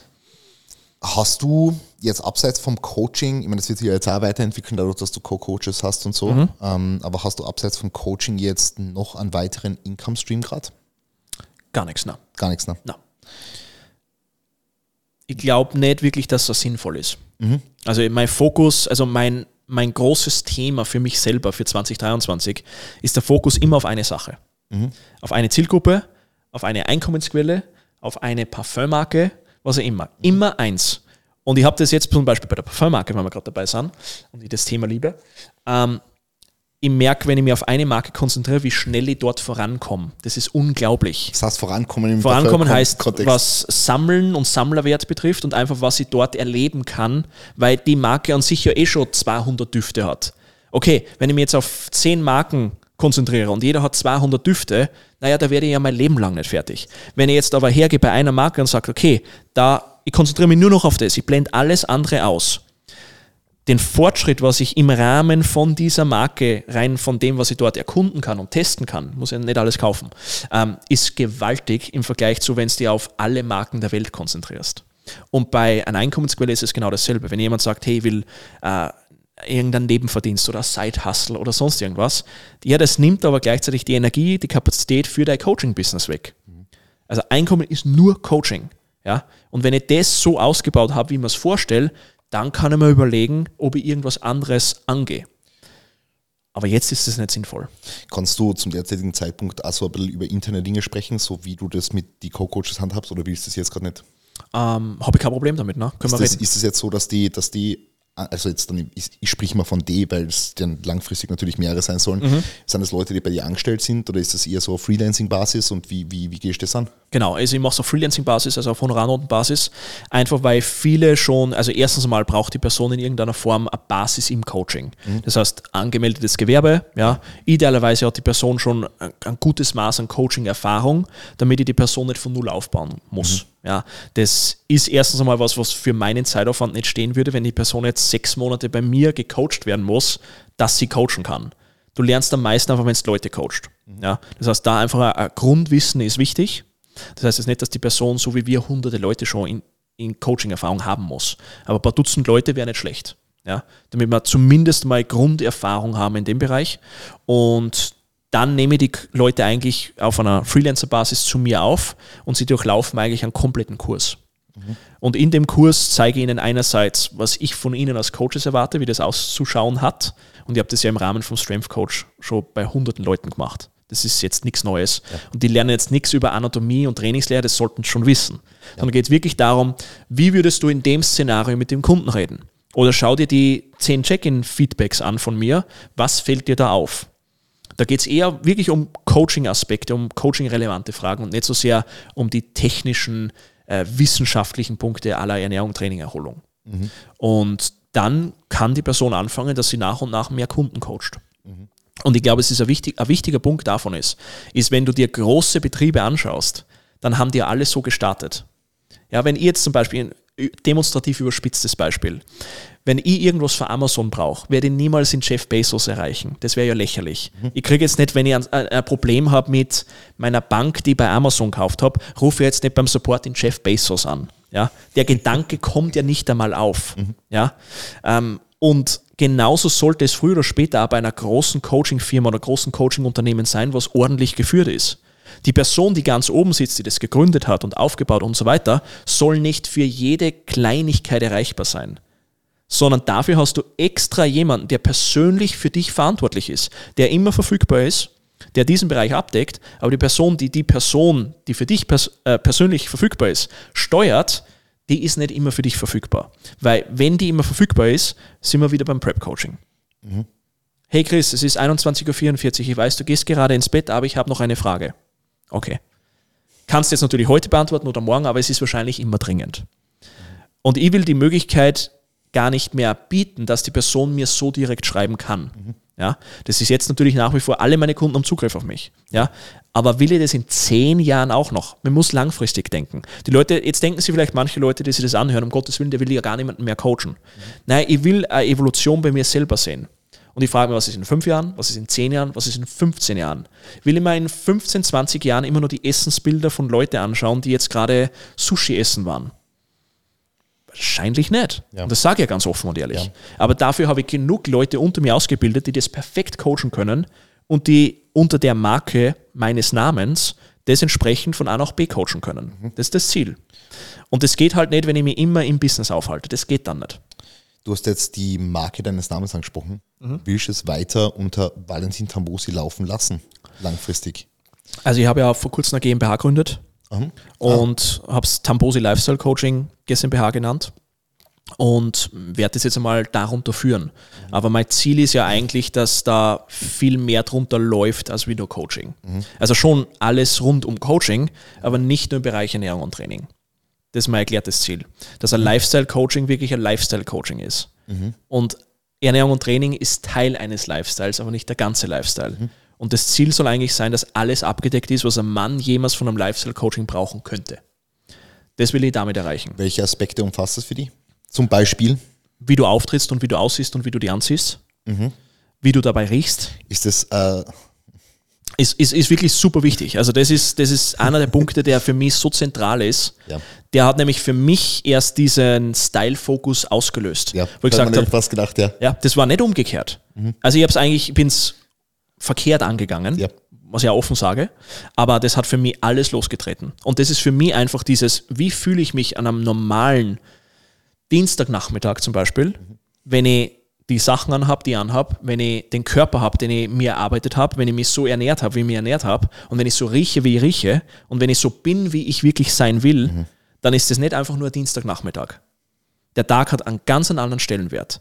Wenn ich aber unzufrieden mit meinem Körper bin, unzufrieden mit meinen Beziehungen im Leben bin, unzufrieden mit mir bin, unzufrieden mit meinem Auftreten bin, unzufrieden mit den Klamotten, die ich anhab bin, dann ist der Dienstagnachmittag automatisch scheiße. Und ich kann einen regulären, normalen, stinklangweiligen Dienstagnachmittag geil machen, aufgrund der ganzen Elemente, die ich vorhin genannt habe. Und das sollte eigentlich das Ziel sein. Weil auf einmal ist ein normaler Tag was Besonderes und es ist jetzt nicht der Geburtstag von der Person oder die Hochzeit von der Person oder die Abschlussfeier oder sonst was. Heute ist ein normaler Tag und er ist genau deswegen geil. Das soll das Ziel sein von einem Lifestyle-Coaching. Finde ich interessant. Ja. Aber zurzeit, zurzeit beruht der Coaching trotzdem noch auf den Trainingsernährungsaspekt und so weiter. oder? Hundertprozentig. Ist es ist deswegen ein Grund, und das hast du eh schon öffentlich auf Instagram auch gezeigt, warum du das Style-Coaching machst? Weil du Das Teilsponsoring meinst? Nein, das, äh, äh, das Style-Coaching Mm, Ja, beim, beim Tenner. ja, Ja. unbedingt. Um das dann auf dein Coaching auch übertragen zu können teilweise. Also- Oder Erfahrung zu sammeln einfach in dem Li Bereich. Lifehack, ja. Ja. Wenn du dir irgendwas aneignen willst, Ja. nimm mal Coaching dafür in Anspruch. Ja. Mhm. Du überholst alle in zehnfacher Geschwindigkeit. Ich habe keine Ahnung gehabt, also keine Ahnung will ich jetzt nicht sagen, aber ich habe rein von meinem Auftreten sicherlich viele Defizite gehabt sozusagen Mhm. und habe einfach nicht gewusst, wie ich mich für meine Identität anziehen soll. Mhm. Das weiß ich jetzt schon ein bisschen besser wie vor drei Monaten. Und dafür habe ich einfach Geld gezahlt. Mhm. Hätte ich das Geld nicht gezahlt, wäre ich jetzt immer noch an demselben Punkt wie im November. Und das wollte nicht sein. Und, und wie gesagt, ich habe es vorher schon genannt, für mich ist der Wert für Coaching, der liegt auf der Hand. Wenn ich den Wert, den Wert sehe ich sofort und ich suche mir die Leute, die mich coachen, sehr, sehr genau aus. Und dann weiß ich ja, dass da am Ende was Geiles dabei rauskommt. Und genau deswegen kannst du einfach so viel schneller vorankommen als andere Leute, weil du das verstehst und dann auch bereit bist, das zu investieren. Aber das ist ein integraler Bestandteil. Also wenn du irgendwas für dich selber in dein Leben integrieren will, willst, äh, schau das für andere Leute ab, die das für Geld anbieten in Form von Coaching. Ja. Und dann auf einmal funktioniert das bei dir. Ja. Also egal was das ist, ja. Wenn man zum Beispiel mehr über Kundenakquise lernen will, schreib irgendeinen super bekannten Coach an und schau, was passiert. Ah, so gehen die mit mir um. Ah, die Antworten kommen. Ah, jetzt schicken sie mir das Formular. Okay, nach dem Formular kommt der Call, nach dem Call kommt das und so weiter. Ich weiß schon viel, viel mehr. Hätte ich niemals dort angefragt, unabhängig davon, ob ich das Coaching jetzt nehme oder nicht, wäre niemals drauf kommen. Das kannst du überall machen. Also angenommen, nehmen wir wieder das Beispiel von Amazon her, ja, ich will irgendein Vertriebszentrum oder sonst was an, aufbauen. Ich schaue mal an, wie der Amazon-Support läuft, der ist ganz genial. Ah, Chat, ja, Sascha joined your chat, passt, Sascha, ich habe das Problem. Fünf Minuten später habe ich kein Problem mehr, weil der Sascha hat es gelöst. Okay, das ist es. Dafür habe ich zahlt. Nicht für die Bank, die Couch oder sonst was, sondern es ist immer eine Lösung vorhanden und am Ende habe ich keine Scherereien. Und wenn ich mir das abschauen will, muss ich einfach dorthin gehen, die das schon gut machen. Und beim Style Coaching, der Tenner ist einfach jemand, der das seit 25 Jahren macht, der kennt sich da halbwegs aus. Und somit kann ich mir von dem jetzt viele Sachen abschauen. Das heißt jetzt aber nicht, dass ich in zwei Wochen oder drei Wochen glaube, ich kann das in mein Coaching integrieren. Ja, das wird nur ein langer, langer Prozess sein und ich werde da noch viel mehr Zeit und Geld reinstecken müssen, bevor das überhaupt kundenfähig ist. Aber wenn es soweit ist, dann wird es erstens mal jeder wissen und ich werde es super geil machen, weil ich erst dann, wenn das wirklich sattelfest ist, entschieden habe, dass ich das auf meine Kunden übertragen kann. Ja, finde ich cool. Ähm, jetzt in die, in die Monate, wo du jetzt das Style-Coaching gemacht hast, hat sich so, ich meine, wir wissen alle, wie du dich früher gekleidet hast und wie du es jetzt machst, so. Hat es irgendwas mit dir gemacht, so, dass du dich jetzt anders angezogen hast? Dass du, fühlst du dich jetzt wohler, fühlst du dich präsenter, fühlst du dich mit einer, mit einer, mit einem höheren Maß an Autorität versehen jetzt oder, oder was, was hat das mit dir gemacht und was, was bedeutet auch jetzt irgendwo der Kleidungsstil für die? Kleidung bedeutet für mich nichts anderes wie das Kommunizieren der eigenen Identität. Und wie du reinkommen bist, haben wir kurz drüber quatscht. Ja, ja. Du kommunizierst deine Identität perfekt mit deinem Auftreten und mit deiner Kleidung. Die Leute verstehen unter gut gekleidet einmal einen Typen, der auf der Baustelle arbeitet und einmal einen Typen, der im Anzug dasteht. Das ist kompletter Blödsinn. Beide sind für ihr Umfeld und für ihre Zielgruppen perfekt angezogen. Ja? Der eine hat was komplett anderes an, der eine ist vielleicht dreckig, der andere hat Lederschuhe an, der andere Plastikschuhe an, was auch immer, komplett egal. Aber die Frage ist, trage ich damit nach außen, was in mir drinnen steckt? Und ich glaube, viele verbinden mit Kleidung, Auftreten etc., okay, die Person will sich bewusst über andere stellen. Das ist nicht der Fall. Die Person will einfach nur Identität nach außen tragen und authentisch kommunizieren. Und das kann ich nur dann, wenn ich mich mit mir selber beschäftigt habe. Und das, der Hauptbestandteil von dem Coaching, was ich da zum Beispiel gerade mache, 90% der Zeit geht es nicht um Kleidung. Es geht darum, welcher Archetyp bist du. Ja, bist du rugged, rakish oder refined? Wo bist du dort? Was heißt das? Ja. ähm, rugged wäre zum Beispiel der Indiana Jones. Rakish wäre so Street-Style, steht da irgendein Rapper vor. Ja. Und refined wäre der Anwalt im Anzug. Das sind die drei Style-Archetypen. Okay. Und je nachdem, wie ich mich anziehe, beziehungsweise wer ich da eigentlich bin, weil ich bin zum Beispiel eine komplette Mischform, die meisten Leute sind eine komplette Mischform, die eher ein bisschen Richtung Rakish geht. So ein bisschen salopp, locker, locker leicht gekleidet. Ja, dann hast du vielleicht andere Typen, die zum Beispiel, du wärst aufgrund von deiner Statur, Chris, wärst du automatisch mehr rugged. Ja, einfach, weil du robuster und stabiler daherkommst. Ja, gut. Das muss ich aber erst einmal wissen, dass das erstens gibt, wo ich da positioniert bin und was das im Rahmen von meinen Gruppen in meinem Leben, Freunde, Bekannte, Kunden, Online-Coaches und so weiter bedeutet. Weil mir muss klar sein, wenn ich so jetzt auftrete, und das ist jetzt bei Weitem kein super fancy Outfit, Ja. wenn ich so auftrete, werden sich manche Leute denken, was macht der da eigentlich? Ist es für mich okay und zielführend, dass ich solche Leute entfremde über dieses Auftreten? Für mich ist es überhaupt kein Problem. Ja.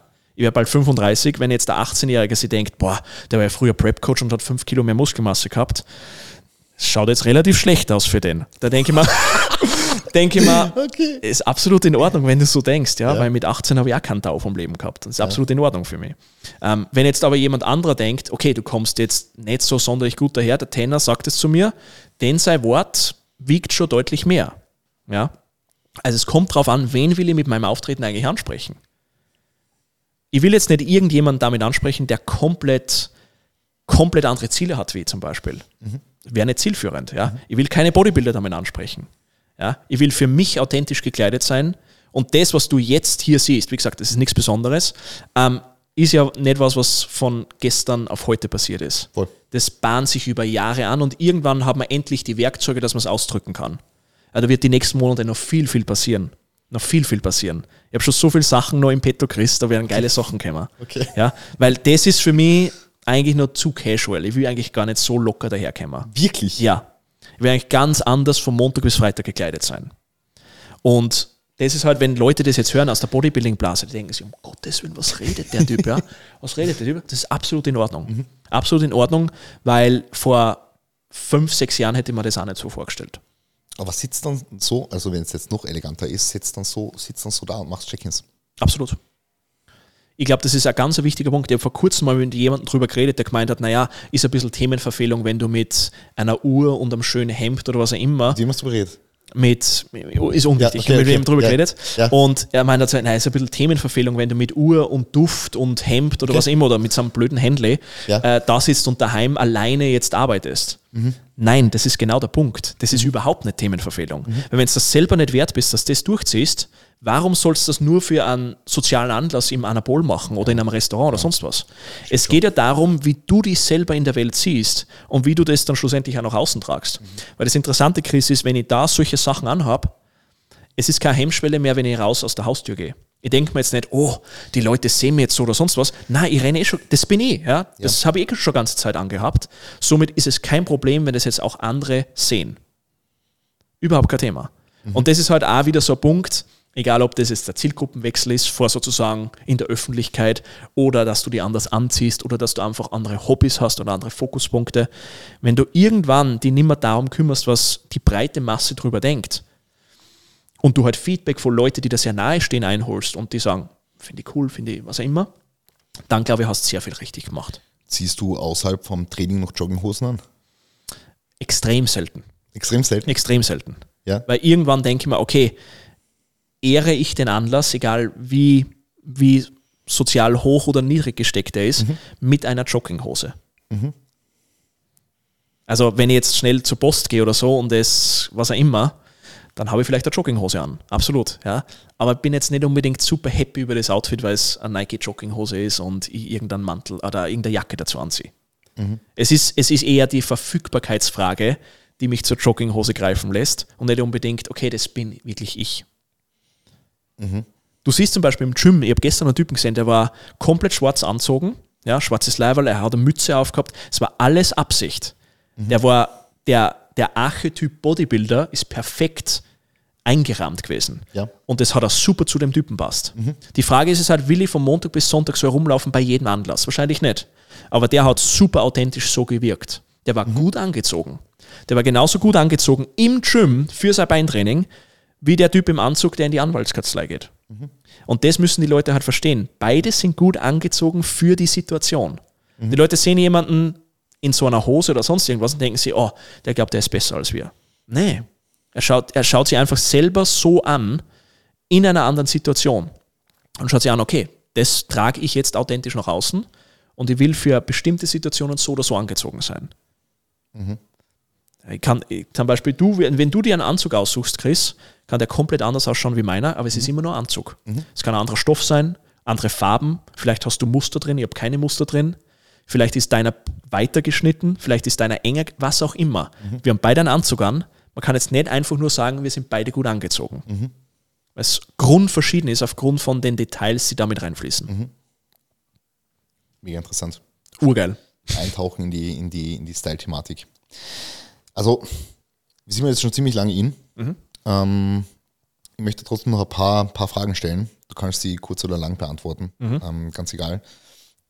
Wofür gibst du momentan dein Geld aus?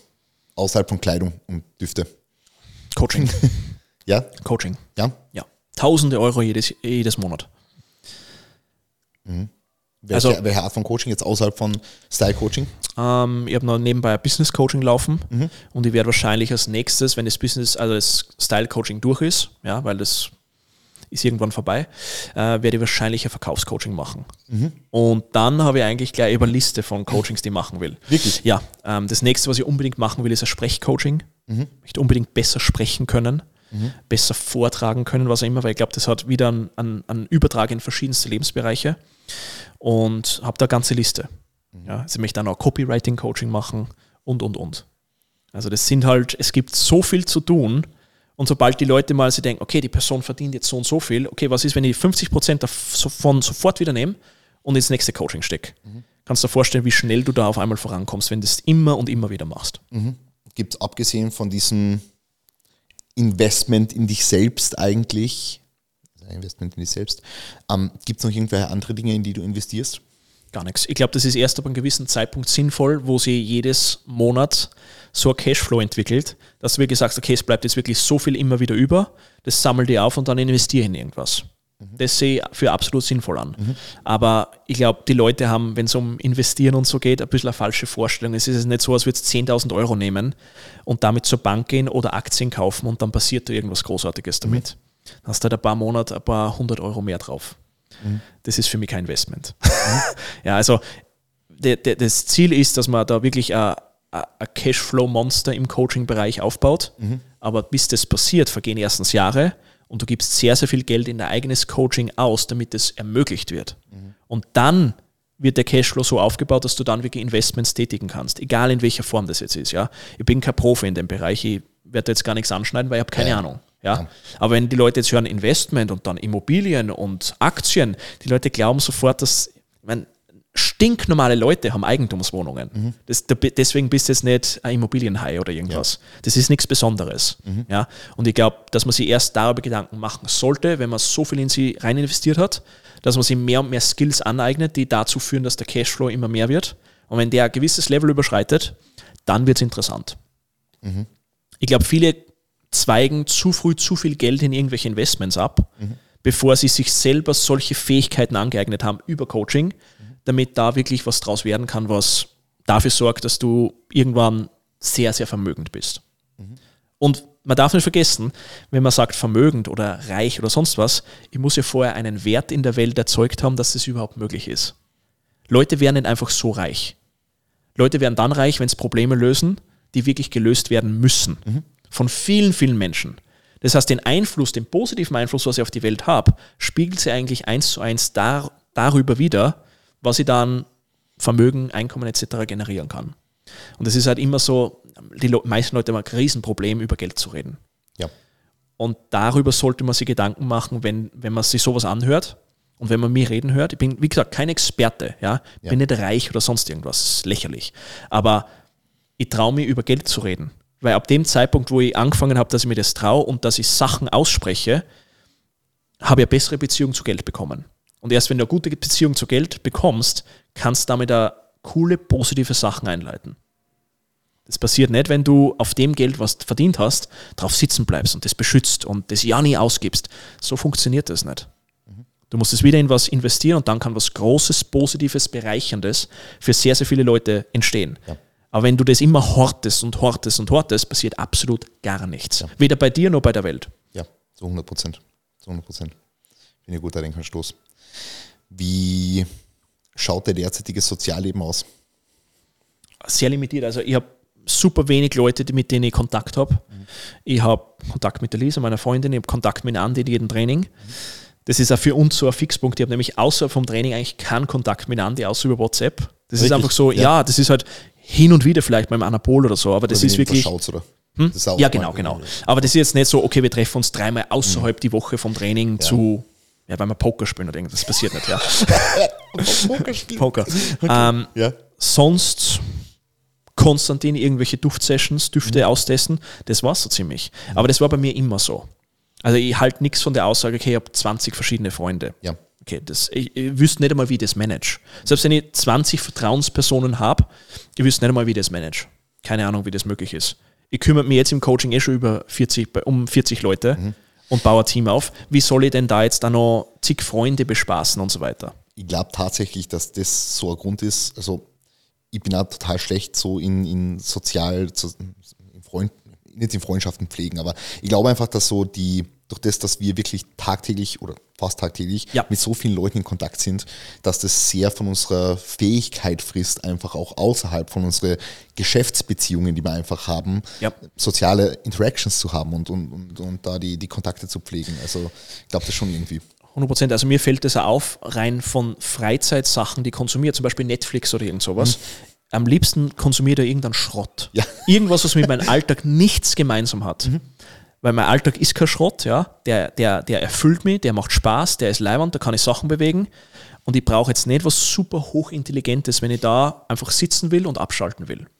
Das ist ein großer Kontrast zu früher, weil früher war es immer so, hey, ich habe den Spitzenfilm von dem Regisseur noch nicht gesehen, muss mal anschauen. Und auf einmal ist die Freizeit zu einer Pflicht geworden und ich schaue mir halt den Film an und der gefällt mir eigentlich gar nicht. Und ich schaue mir aber an, weil ich irgendwie das Gefühl habe, ich muss das jetzt schauen, damit ich so sinnvoll wie möglich meine Downtime gestalte. Absoluter Blödsinn. Jetzt schauen wir irgendeinen Schrott an. Ja. ja? Und ich habe die beste Unterhaltung und vor allem, ich kann endlich mal da heroben auslüften. Ja. ja. das funktioniert nicht, wenn ich mir jetzt dann einen Film vom Scorsese anschaue oder sonst irgendwas, wo ich mhm. genau bei der Sache sein muss, ah, der Schnitt, ah, okay, die Kameraperspektive und so weiter. Keine Chance. Ja. Mhm. Ich will eigentlich einen kompletten Kontrast zu meinem Alltag und jetzt nicht einen Film über Coaching sehen. mhm. Ja, das habe ich den ganzen Tag. Ein Film über Coaching. Ein Film über Coaching, Einfach was immer. Film über Coaching. Ja. ja, gut. Du musst mir jetzt bitte noch für meinen Alltag, mhm. ja, für meinen Alltag zwei Düfte empfehlen, die ich die, die, die auftragen kann. Nicht, äh, nicht, äh, nicht fürs Training, sondern okay, so für, für daheim, für, für den Alltag. Mhm. Und ähm, für ist jetzt wieder blöd, wenn ich sage, eigentlich so für soziale Interaktion, so für, für Events, oder? Weil dann wäre es wieder so, dass ich sage, ich sehe mich daheim mit einem geringeren Wert eigentlich, als wenn ich jetzt ein soziales Event habe. Ja, und, und warum würdest du nicht deinen eigenen Alltag bereichern über einen Duft, wenn dein eigener Alltag darin besteht, dass du Check-ins machst, zu Hause alleine?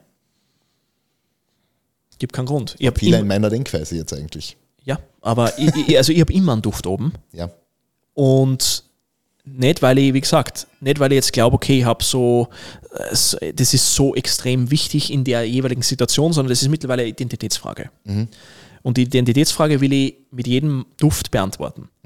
Und es ist egal, ob das jetzt hier ist oder am PC oder ob ich zur Post gehe oder ob ich ins Anabol essen gehe oder sonst was. Bin immer ein Duft oben. Ja. Und ich glaube, das ist früher oder später, wenn du mal damit anfängst, fragst du, okay, ich gehe jetzt aus der Haustür raus, hu, ich habe keinen Duft oben. Und das fühlt sich an, als würde ein Kleidungsstück fehlen. Ja. Ist wirklich so. Ja. Ist total heftig. Und dann kommst du raus und gehst zurück und tragst einen Duft auf. Puh, Okay, jetzt kann ich rausgehen. ja.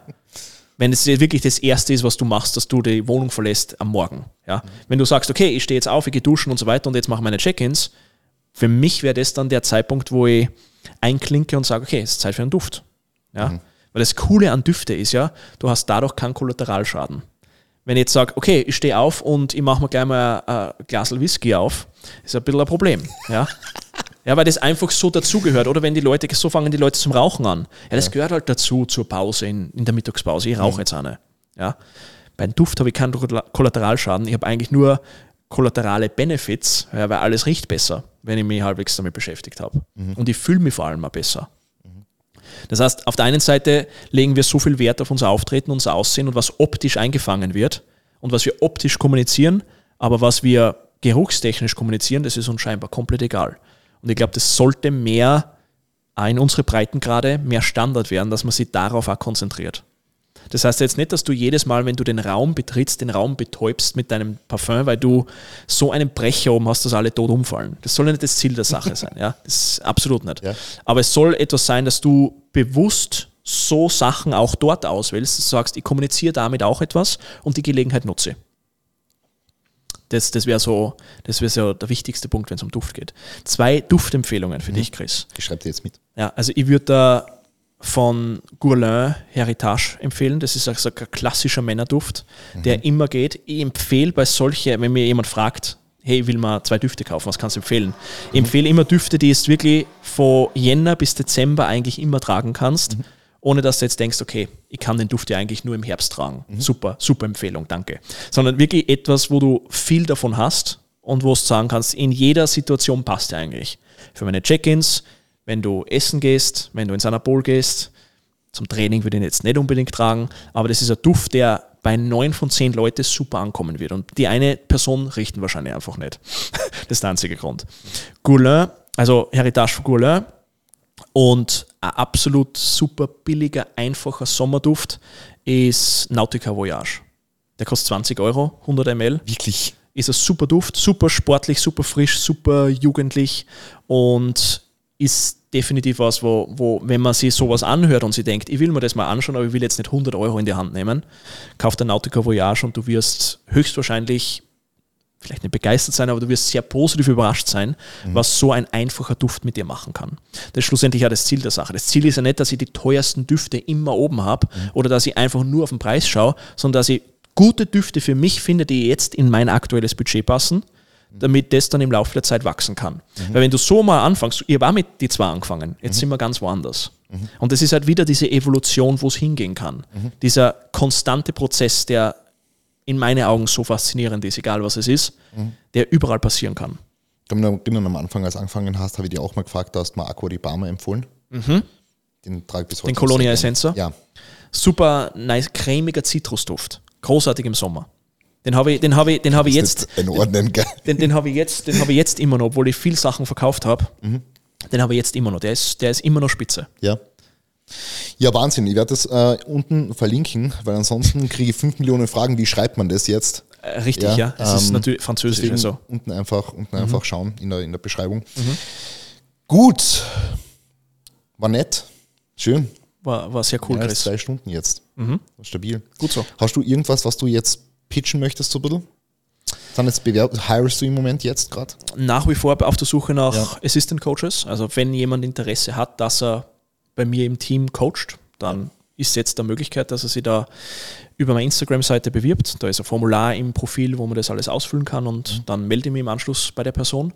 Und ansonsten nicht wirklich. Also Instagram, mein Name, einfach meinen Namen googeln und da findet man alles. Sehr cool. Danke, dass du dir die Zeit genommen hast. War super, super geil. Wenn ihr mehr über Valentin erfahren wollt, dann unbedingt einfach abchecken ähm, und mehr über ihn erfahren. Gut. Wir verlassen es jetzt einfach dabei, weil sonst kommt jetzt nichts mehr, nichts mehr Gutes raus.